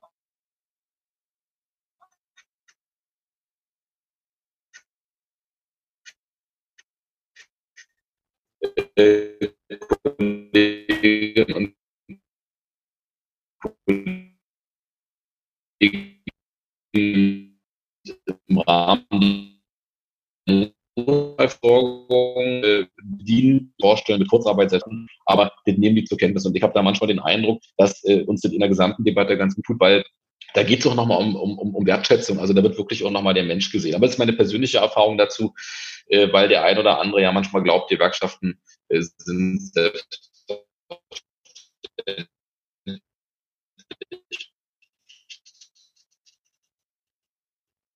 Ja, was kann ich euch noch erzählen? Das ist schon immens. Hat jetzt die Unternehmen auch Herausforderungen gestellt, wo sie glaubt haben, die haben sie nie. Wir hatten Geschäftsführer, die dann völlig überrascht waren, dass sie, äh, als sie dann angeboten haben, naja, wir stellen ja Hotels, warum bleiben die nicht?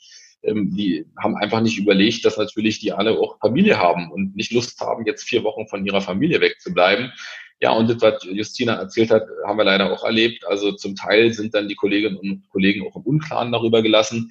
Wobei wir interessanterweise den Weg gegangen sind in der Krise. Wir haben viel über Social Media versucht, viel über ähm, Webinare, so wie wir jetzt auch gerade. Ähm, und wir haben gerade an paar, in ein paar Bereichen mit den polnischen Kollegen sogar bessere Zugänge als vorher. Ähm, weil ist doch klar, also nach der Arbeit dann nochmal da zu bleiben oder vielleicht von, weiß ich nicht, Wittichenau oder so irgendwo hinzufahren, äh, ist nicht so schön, wie nach Hause zu fahren und sich dann nochmal an den Rechner zu setzen und mit uns eine Diskussion zu führen.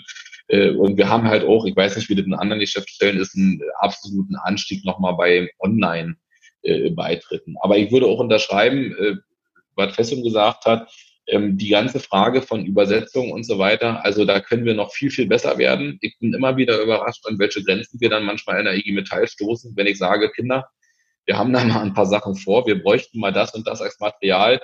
Ja, also die Standarddinger hast du natürlich immer, ja, so ein Beitritt oder so, oder vielleicht mal die Frage von äh, hier Leistung der Gewerkschaft. Aber wenn es dann weiter ins Detail geht, dann bist du ähm, oft auf dich selbst gestellt.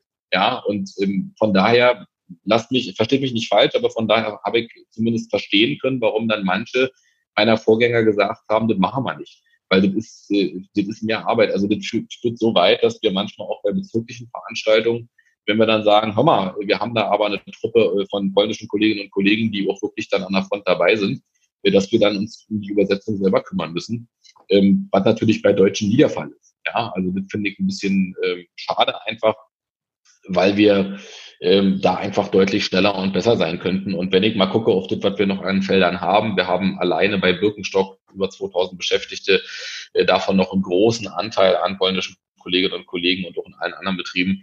Ähm, also da geht eigentlich noch viel mehr. Und ich glaube, das würde uns auch gut zu Gesicht stehen, wenn wir da einfach noch ein bisschen weiter nach vorne gehen. Ja, ansonsten müsst ihr mich jetzt fragen, weil erzählen kann ich stundenlang. Was bevollmächtigt da halt zu so machen? Besser ist, ich antworte auf Fragen. Wunderbar. Jan, ähm, danke schon mal für deinen Input.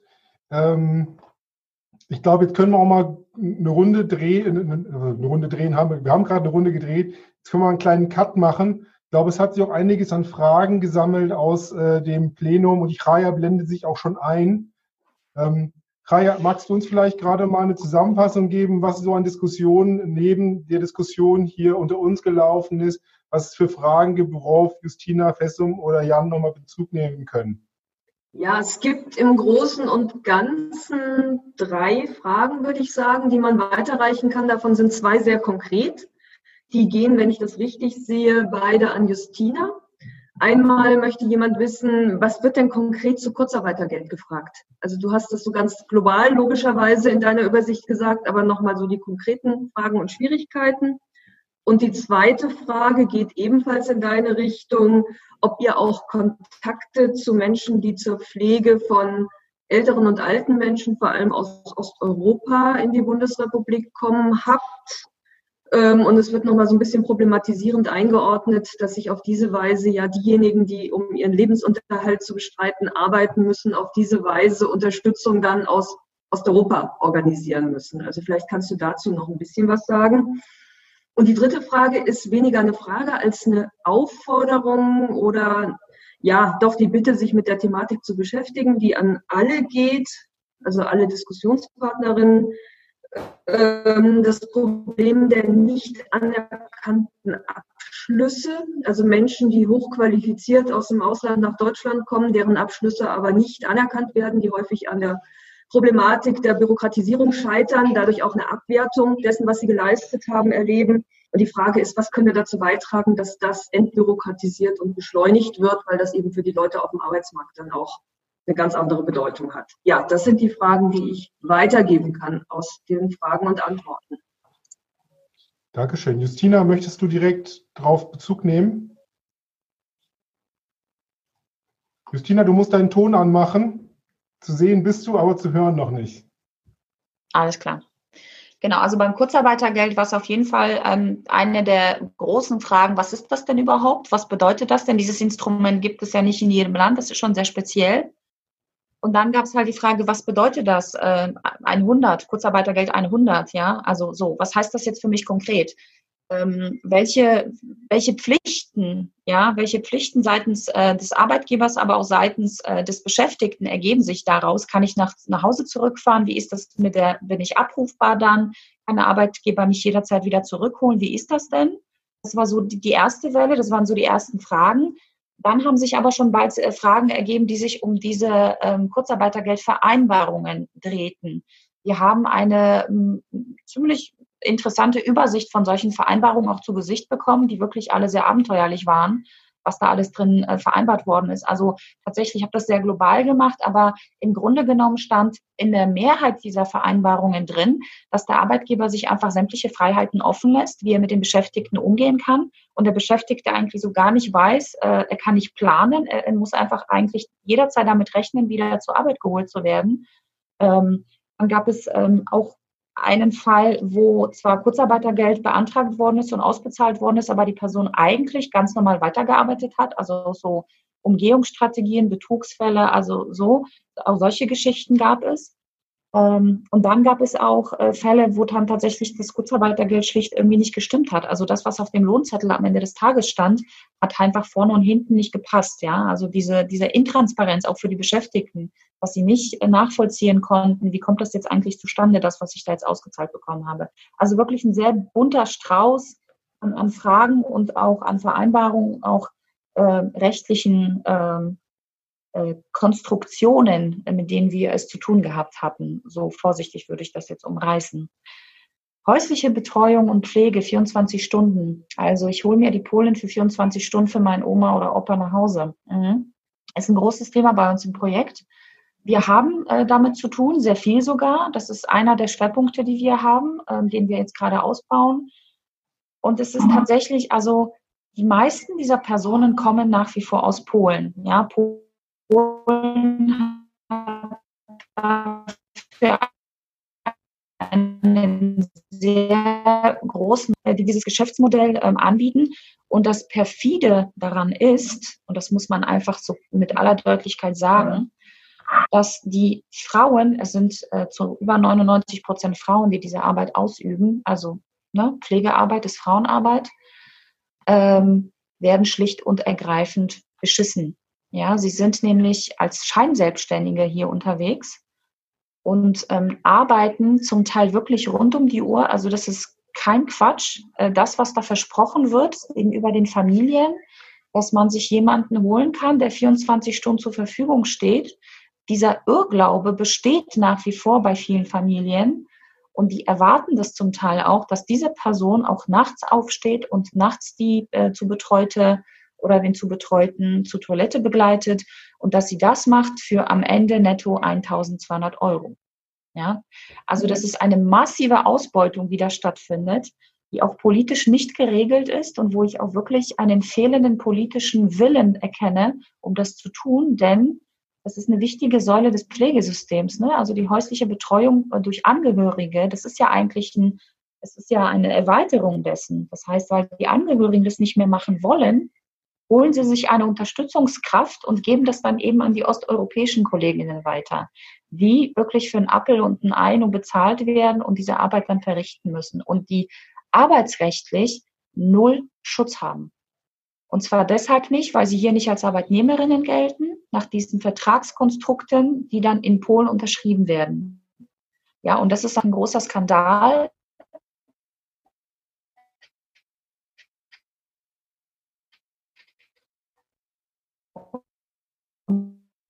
Das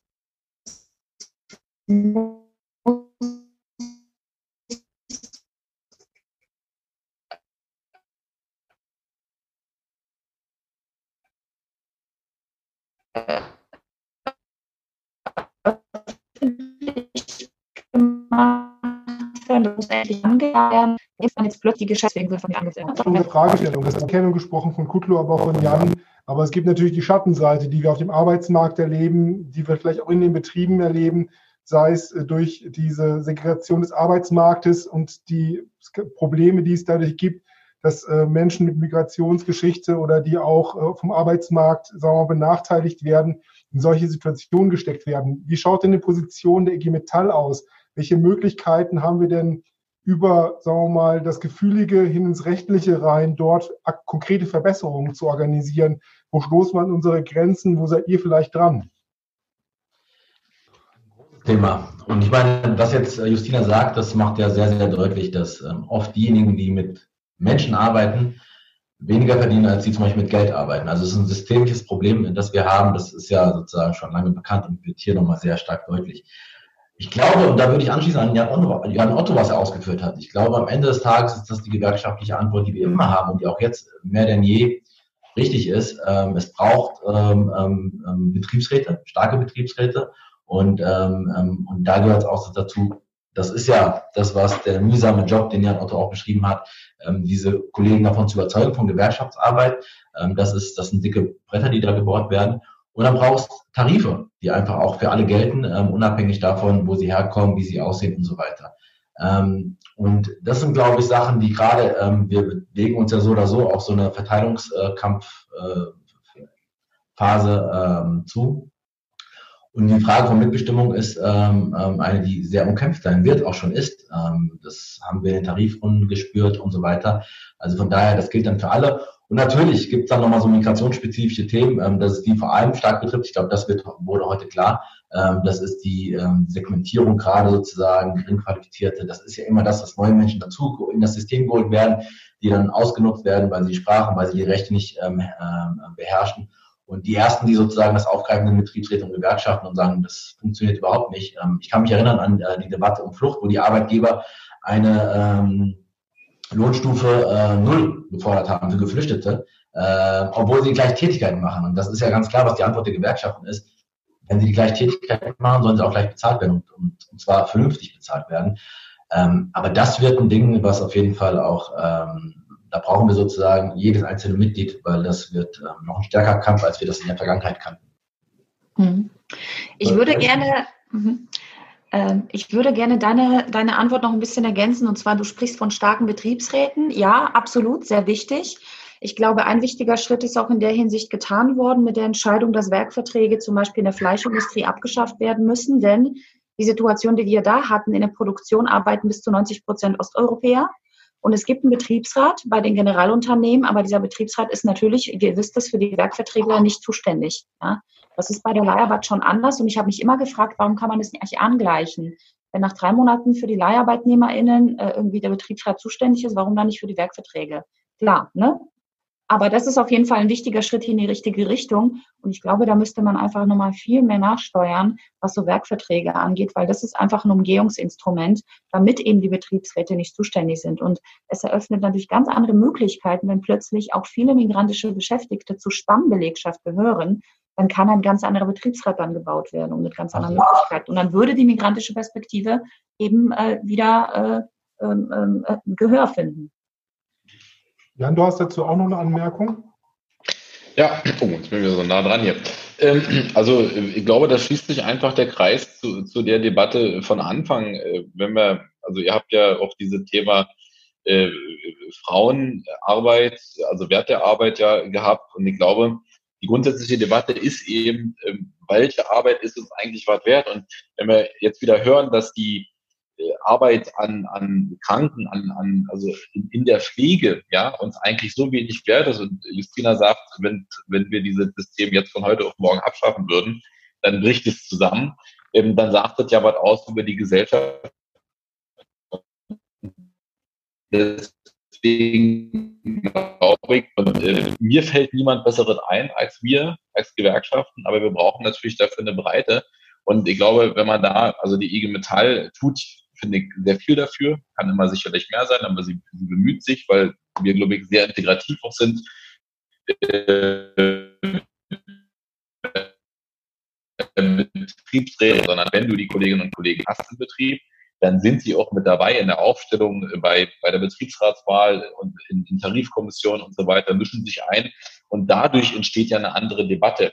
Ähm, Sorgen macht mir der Blick ja eben auf Bereiche wie die Fleischindustrie äh, und so weiter, wurde ja offensichtlich sehr schwierig zu sein scheint, auch die Kolleginnen und Kollegen zu organisieren. Und wenn ihr, also ich weiß nicht, ob es jemand verfolgt hat, aber jetzt kam ja vor ein paar Tagen von Gesamtmetall nochmal so ein Vorschlag, Handlungsvorschläge für Wege aus der Krise. Und ähm, die Positionen, die da drin stehen, äh, die unterschreiben die Aussage von äh, Justina, dass eigentlich äh, es nicht politischer Wille ist, auch von den Arbeitgebern an der Stelle vernünftig zu unterstützen. Da stehen die absurdesten Geschichten drin. Da wird quasi äh, die, die Kosten der Krise werden auf die Beschäftigten abgewälzt. Man will selbst die 99er, also in der Frage Mitbestimmung, bei Einstellung und so weiter, äh, am liebsten kippen, äh, die, die, die Frage von Massenentlassungen äh, schneller machen und natürlich die Flexibilisierung von Arbeit, ob in der Arbeitszeit oder bei Leiharbeiten und bei Werkverträgen, wofür wir ja lange gekämpft haben, dass da eben weniger möglich ist, äh, die möchte man zurückdrehen. Ihr müsst euch, also könnt ihr euch auf der Seite von Gesamtmetall auch runterziehen, dieses Papier. Ich hab's, äh, könnt ihr ab morgen gucken, in einem Videopodcast mal auseinandergenommen mit meinem Team. Ist echt eine Frechheit. Und ich glaube, deswegen finde ich aber, weil das alles zusammengehört, also diese Frage Wert der Arbeit, wie viel, wie viel ist uns, wo ist der Unterschied zwischen wir bauen ein Auto oder wir pflegen einen Menschen? Also wenn ich das jetzt so sage, dann ist jedem klar, was wichtiger ist, ja. Aber es spiegelt sich ja nicht wieder. So. Und die Debatte, die Fessum angeführt hat, äh, genauso war es ja damals. Man konnte so schnell nicht gucken, wie die Arbeitgeber zwar erstmal gesagt haben, wir helfen, aber der Preis der Hilfe war eindeutig. Wir wollten, äh, die wollten von vornherein für, für weniger Entgelt sorgen, die wollten die Rechte beschränken, bis zu der Frage, welcher Abschluss halt wert. Ich habe in den Betrieben Leute äh, aus Polen und Tschechien rumlaufen, die Tätigkeiten machen, für die sie in ihrem Land massiv überqualifiziert werden. Ja, und äh, dann hast du immer eine Riesendiskussion, wird es anerkannt oder nicht. Die Bundesagentur für Arbeit sagt dann immer, ja, schwierig, wir müssen mal gucken. Also ich habe immer den Eindruck, da wird dann äh, auch so eine Kette in Gang gesetzt, wo jeder mal auf den anderen schaut. Und deswegen, äh, also das will ich nochmal unterschreiben, glaube ich, ist es wichtig, dass wir eben da auch präsent sind und sagen, wir können diese Stimme sein, mit all den Schwierigkeiten, ja. Also ich sage das auch sehr deutlich, äh, Justina kann da bestimmt auch ein Lied von singen. Es gibt da auch schwierige Haltungen manchmal und diese Haltung auch der polnischen Kolleginnen und Kollegen zu ähm, äh, zur PIS und so weiter, die ist manchmal nicht einfach, äh, weil sie natürlich konträr zu unseren Werten steht. Wenn wir sagen, nee, nee, also äh, Integration heißt, dass wir schon irgendwie hier auch akzeptieren, dass es Vielfalt gibt. Es ist da auch was, wo, wo wir auch nochmal einen Bildungsauftrag haben, den ich vorher, also ich habe nicht erwartet, äh, wenn ich polnische Kolleginnen und Kollegen organisiere, dass wir auch diese Debatte führen. Ja, und äh, ich glaube, da sollten wir einfach mutig dabei sein und müssen, glaube ich, auch nochmal aber die Organisation selber sensibilisieren, dass sich diese diese Anstrengung einfach lohnt. Ja, also das, und die Anstrengung hast du ein, zwei Mal, aber danach hast du, ist jedenfalls unsere Erfahrung hier in Ostsachsen, hast du gute Kolleginnen und Kollegen, auf die du dich verlassen kannst, die auch sehr solidarisch sind, auch übergreifend über, über ihre eigene, über ihren eigenen Hintergrund. Dankeschön, Jan. Ähm, du hast schon vorher gesagt, äh, ein Merkmal von Geschäftsführern ist, dass sie reden können, bis man sie abschaltet. Ein zweites ist, dass sie wunderbare Schlussworte sprechen können, aber da sind wir noch nicht ganz, sondern wir drehen nochmal eine letzte Runde. Die Zeit lässt es uns hoffentlich nochmal zu. Äh, Michael, du hast nochmal eine Frage, die du reinbringen möchtest. Ich, ja, ich habe ja den Chat und Facebook im Blick und äh, aus dem Chat gibt es drei Hinweise. Zwei betreffen uns zwar nicht unmittelbar, halte ich aber trotzdem für erwähnenswert, nämlich zum einen die Situation, wenn Migranten nicht Pflegende sind, sondern Pflege in Anspruch nehmen, dass es da spezifische Bedarfe gibt, die uns häufig aus dem Blick geraten, beziehungsweise der Gesetzgebung und der praktischen Umsetzung aus dem Blick geraten. Und dass es Probleme, spezifische Probleme für Frauen mit Migrationserfahrung gibt, was die Mütterrentenberechnung angeht. Dieses als die Hinweise. Der nächste Hinweis verweist, man könnte sagen, auf eine gelungene Form von Integration, dass nämlich die Verwechslung bei der Empörung über Betriebsräte, die zum Ausdruck aus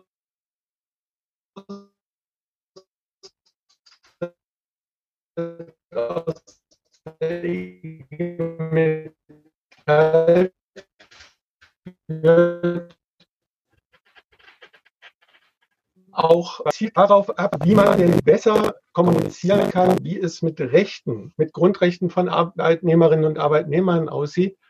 Ob es da womöglich was gibt oder wenn nicht, es eine Möglichkeit wäre, mit mehrsprachigen Podcasts dafür zu sorgen, dass die Kolleginnen und Kollegen besser darüber informiert werden, was ihre Rechte eigentlich sind. Denn das scheint ja, das kam jetzt in mehreren Beiträgen rüber, ähm, so ein Grundproblem zu sein, gar nicht erst so ein Gefühl dafür zu haben, dass man auch ein Rechtssubjekt ist mit Ansprüchen.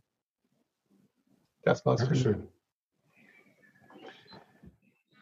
Mit Blick auf die Uhr, wir könnten auf die inhaltlichen Punkte nochmal vertiefend eingehen, aber ich würde gerne schon nochmal gucken, dass wir zum Ende kommen. Ich glaube, die Kontaktdaten äh, Fessum, Justina, Jan, die würden wir nochmal bereitstellen, dass man sich wegen nochmal konkreterer ähm, tiefergehende Auseinandersetzung jeweils an euch widmen kann, beziehungsweise an euer Ressort oder an das Projekt.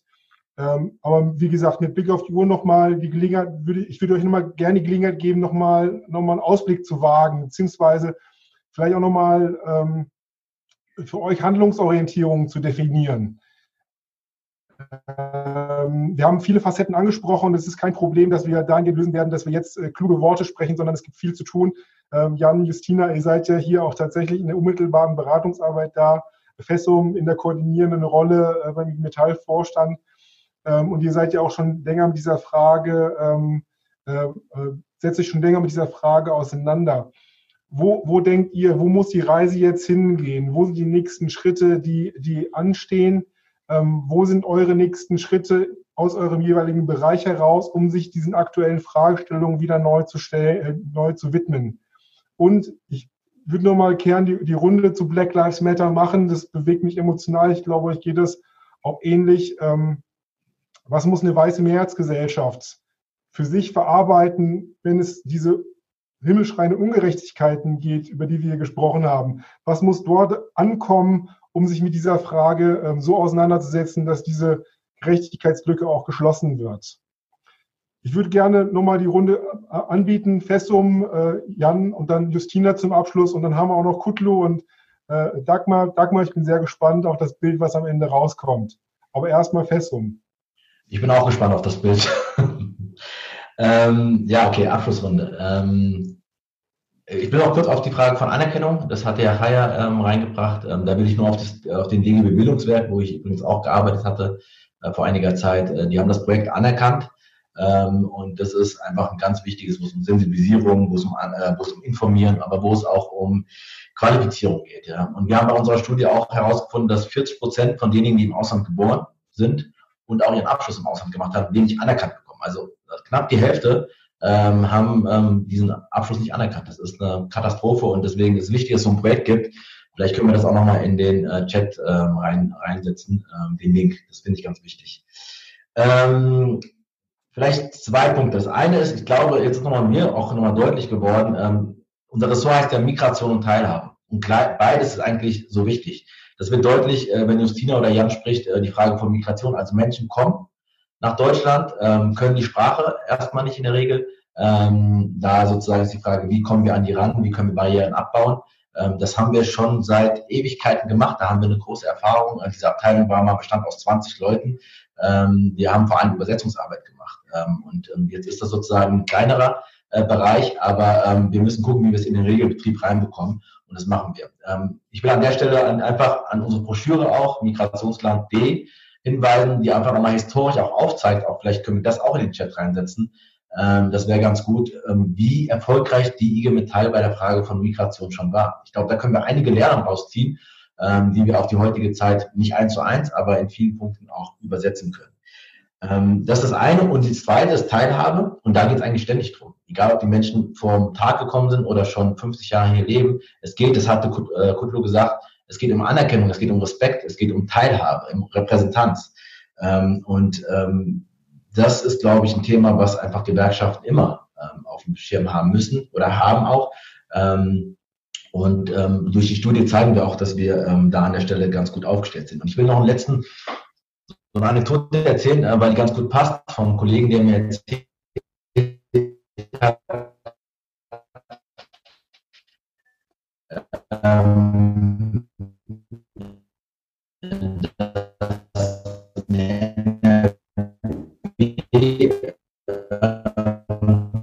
Betriebsratsmitglieder einer ohne sich beworben hatten, äh, welche so schnell wie die wieder aufgenommen wurden. Damit will ich zeigen, sagen, ähm, dass Betriebsräte einfach das lernen. Wir haben eine Studie, die wird Ende des Jahres veröffentlicht, wo wir nochmal nachfassen nach dieser quantitativen Studie. Warum sind denn Menschen in der IG Metall so gut organisiert? Woran liegt das? Und eins, was sich herauskristallisiert, äh, ähm, ist die Bildungsarbeit. Das heißt, die Menschen kommen rein, machen eine Woche, zwei Wochen Bildungsarbeit und merken, was heißt das eigentlich, ähm, Gewerkschaftsmitglied zu sein? Also emotional wie auch sozusagen vom Wissen. Und ich glaube, das ist das, worauf wir sozusagen die Bildungsarbeit, ihr seid die Bildungsabteilung Sokion, äh, wo wir, glaube ich, das ist ein fundamentaler, wichtiger Punkt zu merken, zu spüren, auch emotional zu spüren. Das ist gerade schwierig, weil wir uns nicht mehr so viel physisch treffen können, was ähm, Gewerkschaftsarbeit bedeutet. Ähm, das heißt, es geht auch stark um Empowerment. Der zweite Punkt, ähm, ich habe das mit Verteilungskämpfe angesprochen, ähm, und die Frage ist noch nicht beantwortet. Wer zahlt für diese Krise? So. Und ich glaube, äh, da haben unterschiedliche Akteure unterschiedliche Antworten äh, drauf. Du hast schon darauf verwiesen, Jan. Und ich glaube, wir müssen in der Tat stärker zusammenrücken. Noch viel stärker, als wir es vorher getan haben. Also die Frage, der Wert von Solidarität stellt sich bei der Frage von Mitbestimmung und Rechten von Kollegen und Kolleginnen. Ähm, stellt sich aber bei der Frage, das hatte ich am Anfang ähm, angesprochen, und du hast auch sozusagen die Sokjon gerade drauf angespielt mit, ähm, mit den USA, um die Frage von Rassismus.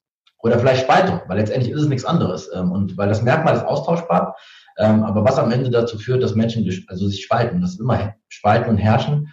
Und da haben wir unsere, unser Kernwert der Solidarität. Und der, den müssen wir noch viel stärker deutlich machen, noch viel stärker und besser äh, lebendig machen. Ähm, und da gehört zum einen, politisch will ich darauf hinweisen, aus dem Kabinett, auf dem Kabinettsausschuss, der Mitte Mai äh, ins, gegen Rechtsextremismus und Rassismus, der ins Leben gerufen wurde wo fast jedes Ministerium außer das Arbeitsministerium dabei sind, was ein Skandal ist. Aber da ähm, verweisen wir schon drauf mit dem DGB, weil der Betrieb einfach ein wichtiger Faktor ist. Ähm, und auch auf der, äh, auf der Ebene der IG Metall. Wir haben eine Steuerungsgruppe gegen Rechts- und Rassismus. Ähm, Im Februar wurde die vom Vorstand ins Leben gerufen. Ähm, das heißt, es geht darum, letztendlich die ganzen guten Aktivitäten, die es schon gibt, mit Respekt und ähm, die wir auch schon machen in unserem Bereich und viele andere auch, ähm, einfach zu koordinieren und ähm, vor Ort in den Geschäftsstellen, in den Betrieben eine bessere Handlungsstärke auch sozusagen letztendlich auch bei der Frage von Spaltung entgegenzusetzen. Und ich glaube, das ist eine wichtige Antwort darauf. Was ich damit sagen will, es muss sozusagen nochmal, glaube ich, besser, das, was wir glaubten, das funktioniert mit der Demokratie, das funktioniert schon mit dem gemeinsamen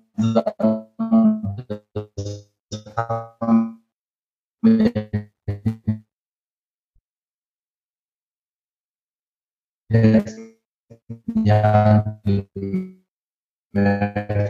das nicht sagen, letzter Punkt ähm, will ich auch die Frage von Flucht nochmal. Wir machen in zwei Wochen auch einen Webtalk mit dem Bildungszentrum Schliersee. Äh, da wird Pro Asyl und Medico, weil letztendlich geht das alles nur in Bündnisarbeit. Ne? Und diese Organisationen machen einfach eine wunderbare Arbeit. Ähm, und wir arbeiten schon lange mit denen zusammen. Und ich glaube, es ist wichtig, dass wir auch die, die ganz marginalisiert sind und kaum Rechte haben, ich habe es vorhin gesagt, auch einen Blick haben. Und das ist ein Teil davon, so eine Bildungsveranstaltung zu machen. Punkt. Alles klar. Vielen Dank, Fesso. So, kurzfassend ist jetzt angesagt, sonst schaffen wir es nicht mehr. Wir wollen ja auch noch Musik hören oder was auch immer. Ähm, also Bildungsarbeit äh, kann ich unterstreichen. Ähm, deswegen meine Bitte auch, äh, liebe Bildungsstätten, seid mutig, traut euch was. Ähm, wir machen ähm, jetzt in anderthalb Wochen eine, eine der ersten, ich glaube wahrscheinlich Konferenzen überhaupt äh, in der IG Metall wieder live und in Farbe mit Leuten, die wir zusammenbringen und die Erfahrung ist nichts ersetzt diesen Kontakt. Und ich würde, was Fessum sagt, unterschreiben. Es geht darum, die Leute zusammenzubringen und einfach erfahrbar zu machen, dass es eben keine Besonderheit ist, äh, wenn ein Betriebsratsvorsitzender Bartosch und nicht Jan heißt, sondern dass das genauso geht und dass äh, es auch vollkommen egal ist. Das können wir, glaube ich, am besten. Konkrete Handlungsansätze, mir würde schon helfen in Ostsachsen, wenn der DGB Rechtsschutz endlich mal auf Kette kriegt, äh, dass er eben auch äh, polnische und tschechische Kollegen beraten muss und sich selber mal um Dolmetscher kümmert. Äh, das machen wir momentan. Das wäre noch mal so ein Wink. Da kann sicherlich auch Justina vielleicht noch mal, weiß ich nicht, Druck machen. Äh, ansonsten organisieren, organisieren und organisieren. Äh, wer gibt denen die Stimme? Äh, wer gibt uns die Stimme? Nur wir, wenn wir auch eine entsprechende Machtoption haben. Und die andere Frage, die du gestellt hast, die finde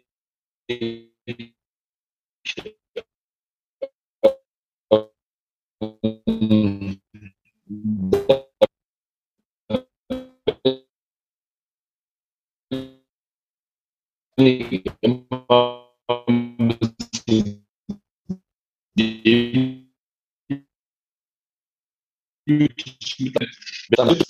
einerseits zuhören, äh, weil man einfach als Deutscher, der, also als Bio-Deutscher, ja, der sozusagen äh, dann so aussieht wie ich, sich da nicht anmaßen sollte, eine Meinung zu, zu haben, die zu, also die irgendwie jemanden belehrt, kann ich machen.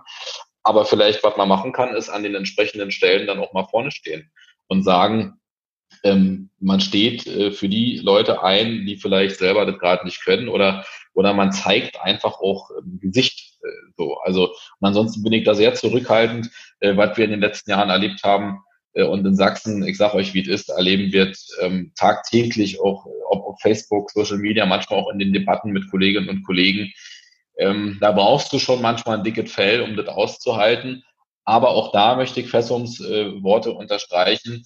Ähm, ja, die eine Frage ist die Haltung, aber die andere Frage ist viel wichtiger, auch eine Dialogbereitschaft äh, offen zu halten, weil die Erfahrung zeigt, dass bestimmte Debatten äh, und bestimmte Meinungen auf Dauer nicht standhalten. Wenn man eben genau das macht, wenn man die Kolleginnen und Kollegen zusammenbringt und sagt, überleg mal, was du da eigentlich gerade tust und was das bedeuten würde, jetzt mit Blick auf deinen eigenen Betrieb. So, also, und mehr kann man dazu nicht sagen, außer dass wir verurteilen müssen, äh, was da passiert. Ich bin da immer sehr vorsichtig äh, und äh, wisst ihr, was ich bis heute nicht verstehe, ist, warum dann trotzdem in einem Land wie den Vereinigten Staaten so ein Präsident existieren kann. Aber okay, so ist es offensichtlich. Und mehr sage ich jetzt nicht. Also weitermachen und äh, ich glaube, so wie wir es heute gemacht haben, die Leute zusammenbringen. Darauf kommt es an. Vielen Dank, Jan. Justina, ich glaube, dir sind auch viele Sympathien hier heute äh, Abend hinzugeflogen wegen eurem Projekt und dem, was ihr macht. Wie wäre für dich noch so ein Resümee? Ich will gar nicht sagen, was ihr noch, noch mehr machen sollt. Ich glaube, ihr macht schon ganz viel an der Stelle, aber vielleicht kannst du nochmal resümieren für dich den heutigen Abend und das, was noch zu tun, steht, zu tun ist und welche Aufgaben noch bevorstehen. Genau. Also ich glaube, was man auf jeden Fall tun muss, ist äh, vielleicht eine, eine, das war ja die Idee von Podcasts, ne, von, von unterschiedlichen, unterschiedlichen Sprachen, also ich glaube, so eine Informationskampagne, Imagekampagne, was ist Gewerkschaft, wozu ist Gewerkschaft da, was kann die Gewerkschaft für dich tun, was kannst du für die Gewerkschaft tun, wäre auf jeden Fall ein sehr wichtiger Schritt. Und das muss aber über alle äh, DGB-Gewerkschaften äh, hinweg passieren. Also es muss ein gemeinsames Projekt sein, das da tatsächlich stattfindet weil ich mir denke, dass diese, diese üblichen ne, Mitglieds, äh, Mitgliedserklärungen oder Beitrittserklärungen, das, das reicht einfach nicht. Ja? Das, das spricht viele nicht an. Vor allem, wenn man sich jetzt die Erntehelferinnen und Helfer anguckt oder die Leute in der Fleischbranche, die in der Regel nicht so wahnsinnig lange da bleiben. Das ist für sie kein Konzept. Und Betriebsrat ist dann für sie an der Stelle auch nicht interessant genug so. Also IG Bau äh, oder IG BAU hat er eine, ein, finde ich, ein interessantes Konzept erarbeitet, eine Einjahresmitgliedschaft, die sich immer an bestimmte Zielgruppen richtet. So, das wäre das Erste. Das Zweite ist, es gibt ja Gesetze und Gesetze sind immer nur so gut, äh, wie sie eingehalten werden. Das heißt, da muss einfach mehr kontrolliert werden. Also äh, freiwillige Gesetzverpflichtungen der Arbeitgeber funktionieren einfach nicht. Ja? Da muss einfach kontrolliert werden, da muss mit äh, Strafen gearbeitet werden, damit eben äh, solche Dinge nicht passieren. Das dritte ist ähm, die Gerichtsbarkeit. Also das ist für mich ein Aspekt, der auch nochmal angeschaut werden müsste. Es ist zwar richtig, dass den Leuten der individualrechtliche Weg steht oder zur Verfügung steht, aber der ist mit sehr vielen Hürden verbunden. Und eine dieser Hürden ist, dass wenn mir mein Geld geklaut wird, ich, in, ich bin in der Pflicht zu beweisen oder zu belegen, warum mir dieses Geld, was mir nicht ausgezahlt wurde, zusteht. Das ist total absurd. Das heißt, ich würde mich an der Stelle dafür aussprechen, dass da eine Beweislastumkehr eingeführt werden muss. Also nicht ich als Arbeitnehmer muss jeden Pups äh, belegen können, jede Minute, die ich gearbeitet habe, sondern der Arbeitgeber ist mir erstmal das schuldig, was ich behaupte und muss beweisen, dass es so nicht war. Ja, das ist im Moment einfach anders. Eine kurze Anekdote dazu. Auf dem Spargelhof, auf dem wir waren, war das so, dass den Leuten nicht mal klar war, ja, dass sie pro Stunde bezahlt werden müssen, weil sie, weil ihnen eingebläut wurde, ganz offensichtlich, dass sie nur so viel Geld bekommen, wie viele Kisten sie gesammelt haben. Und wir sind bei ihnen sehr schwierig durchgedrungen, dass es vollkommen egal ist, wie viele Kisten sie gesammelt haben. Sie müssen den Mindestlohn pro Stunde kriegen. Ja, also sowas halt. Und natürlich irgendwie eine, eine Pflicht, ja, dass die Arbeitgeber in die Pflicht genommen werden, die Beschäftigten aufklären zu müssen. Ja, das ist irgendwie ein, ein, ein ein Bestandteil, ein fester Bestandteil ist zum Beispiel eines Vertragswerkes, ja, dass die dann eben über ihre Rechte aufgeklärt werden müssen. Ich weiß nicht, ich darf mir was wünschen, ich weiß nicht, wie das umgesetzt wird, aber das wäre vielleicht so eine Möglichkeit. Und gesellschaftlich, ähm, ich glaube, da muss einfach mehr Öffentlichkeits- und Aufklärungs- und Bildungsarbeit gemacht werden. Ähm, und auch dieser, ja, also viele dieser, viele der, der migrantischen Beschäftigten werden auch als Menschen zweiter Klasse betrachtet und auch als solche behandelt. Und dieser Gedanke, auch dieser Alltagsrassismus, der da mitschwingt, der sich in Aussagen widerspiegelt, was beschwert er sich doch, in seinem Land ist es doch wahnsinnig viel Geld, was er bekommt. Was soll das denn, ja? So, das muss raus aus den Köpfen. Und das ist nichts, was wir irgendwie sehr bald umsetzen können, sondern das ist einfach ein dauerhafter Auftrag, der aber sich an die Gewerkschaften richtet und an die Gesellschaft, an die Schulen. Also da muss einfach viel, viel eher angefangen werden. Und äh, klar ist, dass die Beschäftigten, die migrantischen Beschäftigten einfach eine Säule dieser Gesellschaft sind, dieses Wirtschaftssystems. Und die muss man auch als solche wahrnehmen. Und da kann man nicht einfach sagen, lern doch Deutsch, dann ist doch alles ganz einfach, ist doch Quatsch. Ja? Die Arbeitgeber haben sich darauf eingestellt, dass viele osteuropäische und sonstige Beschäftigte hier sind und können sie in ihrer Sprache adressieren. Viele Gewerkschaften können das bis heute noch nicht. Und das finde ich, da muss man auf jeden Fall nochmal nachjustieren, sehr massiv nachjustieren. Justina, vielen Dank. Vielen Dank auch an Fessum und Jan, dass ihr hier wart für diesen Input, für diese Diskussionsrunde. Vielen Dank an euch äh, als Zuschauer und für die vielen Fragen, die ihr gestellt habt. Wir konnten nicht auf alles eingehen. Ähm, wir nehmen aber alles auf und verarbeiten es weiter. Und ähm, um das Ganze nochmal abzurunden, eine Krone aufzusetzen, haben wir noch Dagmar da und ähm, Kutlu. Und Dagmar, du teilst schon dein Bild, das ist total traumhaft. Vielleicht kannst du die Ansicht noch ein bisschen verkleinern, dass wir es in der Gesamtheit noch sehen können. Das wäre total charmant.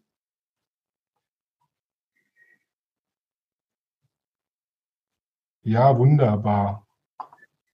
Ah, toll. Super. Das Bild möchte ich auf jeden Fall haben. Sehr geil, danke. ja, ich ähm, auch. Ich auch, bitte. Genau. Ich auch reicht schon mal. Ich glaube, ich wenn ihr eure E-Mail-Adresse in den Chat reingebt, dann können wir es euch sicher schicken. Ansonsten würden wir schauen, dass nochmal, ähm, ja, ich glaube, wir kriegen das raus äh, oder über das Ressort Migration Teilhabe können wir es auch nochmal ein bisschen streuen. Ich finde auf jeden Fall eine wunderbare Zusammenfassung von einem spannenden Abend, Dagmar. Und wir haben noch ein letztes Highlight da. Ähm, warte kurz, ich beende erstmal die Freigabe und dann können wir auch einmal hier, hier einen kleinen Applaus, zumindest eine kleine Runde organisieren. Vielen Dank. Und dann haben wir noch den Kutlu. Und mit Kutlu. Ihr hört jetzt gerade meine Stimme. Ja. Ah, ich soll mein Video wieder starten, okay? Genau, das wäre cool. Das Kutlu würden wir das Ganze äh, abrunden. Ja. Ich sag schon mal, macht's gut, Leute. Der Kampf geht weiter. Kutlo, leg los. Jetzt mit Musik. Den Song haben wir gemacht, weil unsere Eltern als Gastarbeiterinnen und Gastarbeiter gekommen sind und haben ähm, sich nicht gehört gefühlt und haben gesagt, ihr müsst studieren, ihr müsst ähm, Abitur machen, damit die Menschen euch hören, damit ihr unsere Geschichten erzählen könnt. Denn für sie war es zum Beispiel, wenn ich aufs Gymnasium gehe, das Ankommen in Deutschland geschafft. Diesen Traum hatten sie. Wir haben uns marginalisiert gefühlt, weil uns keiner kannte und dann haben wir solche Texte geschrieben. Wie oft saß ich vom Spiegel, hab über alles nachgedacht, ob das Leben, das ich führe, wirklich Sinn macht. Doch es macht Sinn, denn in die Herzen will ich hin. Ich will euch zeigen, was ich kann und wer ich bin. Ich sah am Ende des Ganges ein grelles Licht leuchten. Ich wollte hinlaufen, doch man wollte uns nur täuschen. Man hat uns fallen lassen, weil wir nicht in Schubladen passen. Man hat uns gedrängt in enge Gassen, aus denen wir alleine wieder rausgekommen sind. Gerüstet mit Mikros und der Streit beginnt. Stein für Stein ein Heim aufgebaut haben haben Pein bezogen, kommt doch jetzt, wenn ihr euch traut. Wir haben Verpflegung für neue Erregung. Der Mann an den Tasten bringt uns Rückendeckung. Ziel sicher wie Zartbrecher. Ich brauche nicht irgendwelche dicken Autos und irgendwelche Recher. Ich kann gar nicht oft genug meinen Namen zu dir sagen, kann gar nicht oft genug ein T-Shirt von uns tragen, Michel haben und geben und wissen, dass du weißt, wer ich bin, woher ich komme und wie ich heiß. Ich kann gar nicht oft genug meinen Namen zu dir sagen, kann gar nicht oft genug ein T-Shirt von uns tragen, Michel haben und geben und wissen, dass du weißt, wer ich bin, woher ich komme und wie ich heiß. Denn bis tief in mein Markt bin ich gebrandmarkt und ich trage diesen Namen mit mir bis in den Sack, das habe ich damals gesagt. Ich werde es immer wieder sagen, dass wir seit 30 Jahren diesen Traum in unseren Herzen tragen. Wir haben Geschichten erzählt, wir haben Geschichte geschrieben. Kein Taktieren, kein Ausspielen, kein billiges Ausspielen. Leidenschaft und Liebe lassen sich nicht programmieren, wir haben es gelebt, wir haben es leben und wir haben es immer fühlen. Kafiye marifeti kimsede yok yok. Görülmemiş beyanlar duyulmamış cinazlar. Kafiye marifetlerimiz sizleri şaşırtırlar. Cihanger gibi müzik dünyasını fethedeceğiz Bora gibi takım gibi bu devirde eseceğiz. Adımız şanımız dört bir yana serilecek. Yeri göğü inletecek herkes yeri.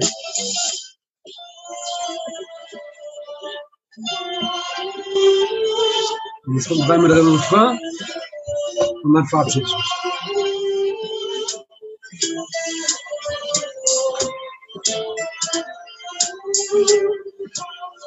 Ready. Ich kann gar nicht oft genug meinen Namen zu dir sagen, kann gar nicht oft genug ein T-Shirt von uns tragen, Michel haben und geben und wissen, dass du weißt, wer ich bin, woher ich komme und wie ich heiße. Ich kann gar nicht oft genug meinen Namen zu dir sagen, kann gar nicht oft genug ein T-Shirt von uns tragen, Michel haben und geben und wissen, dass du weißt, wer ich bin, woher ich komme und wie wir heißen. Danke.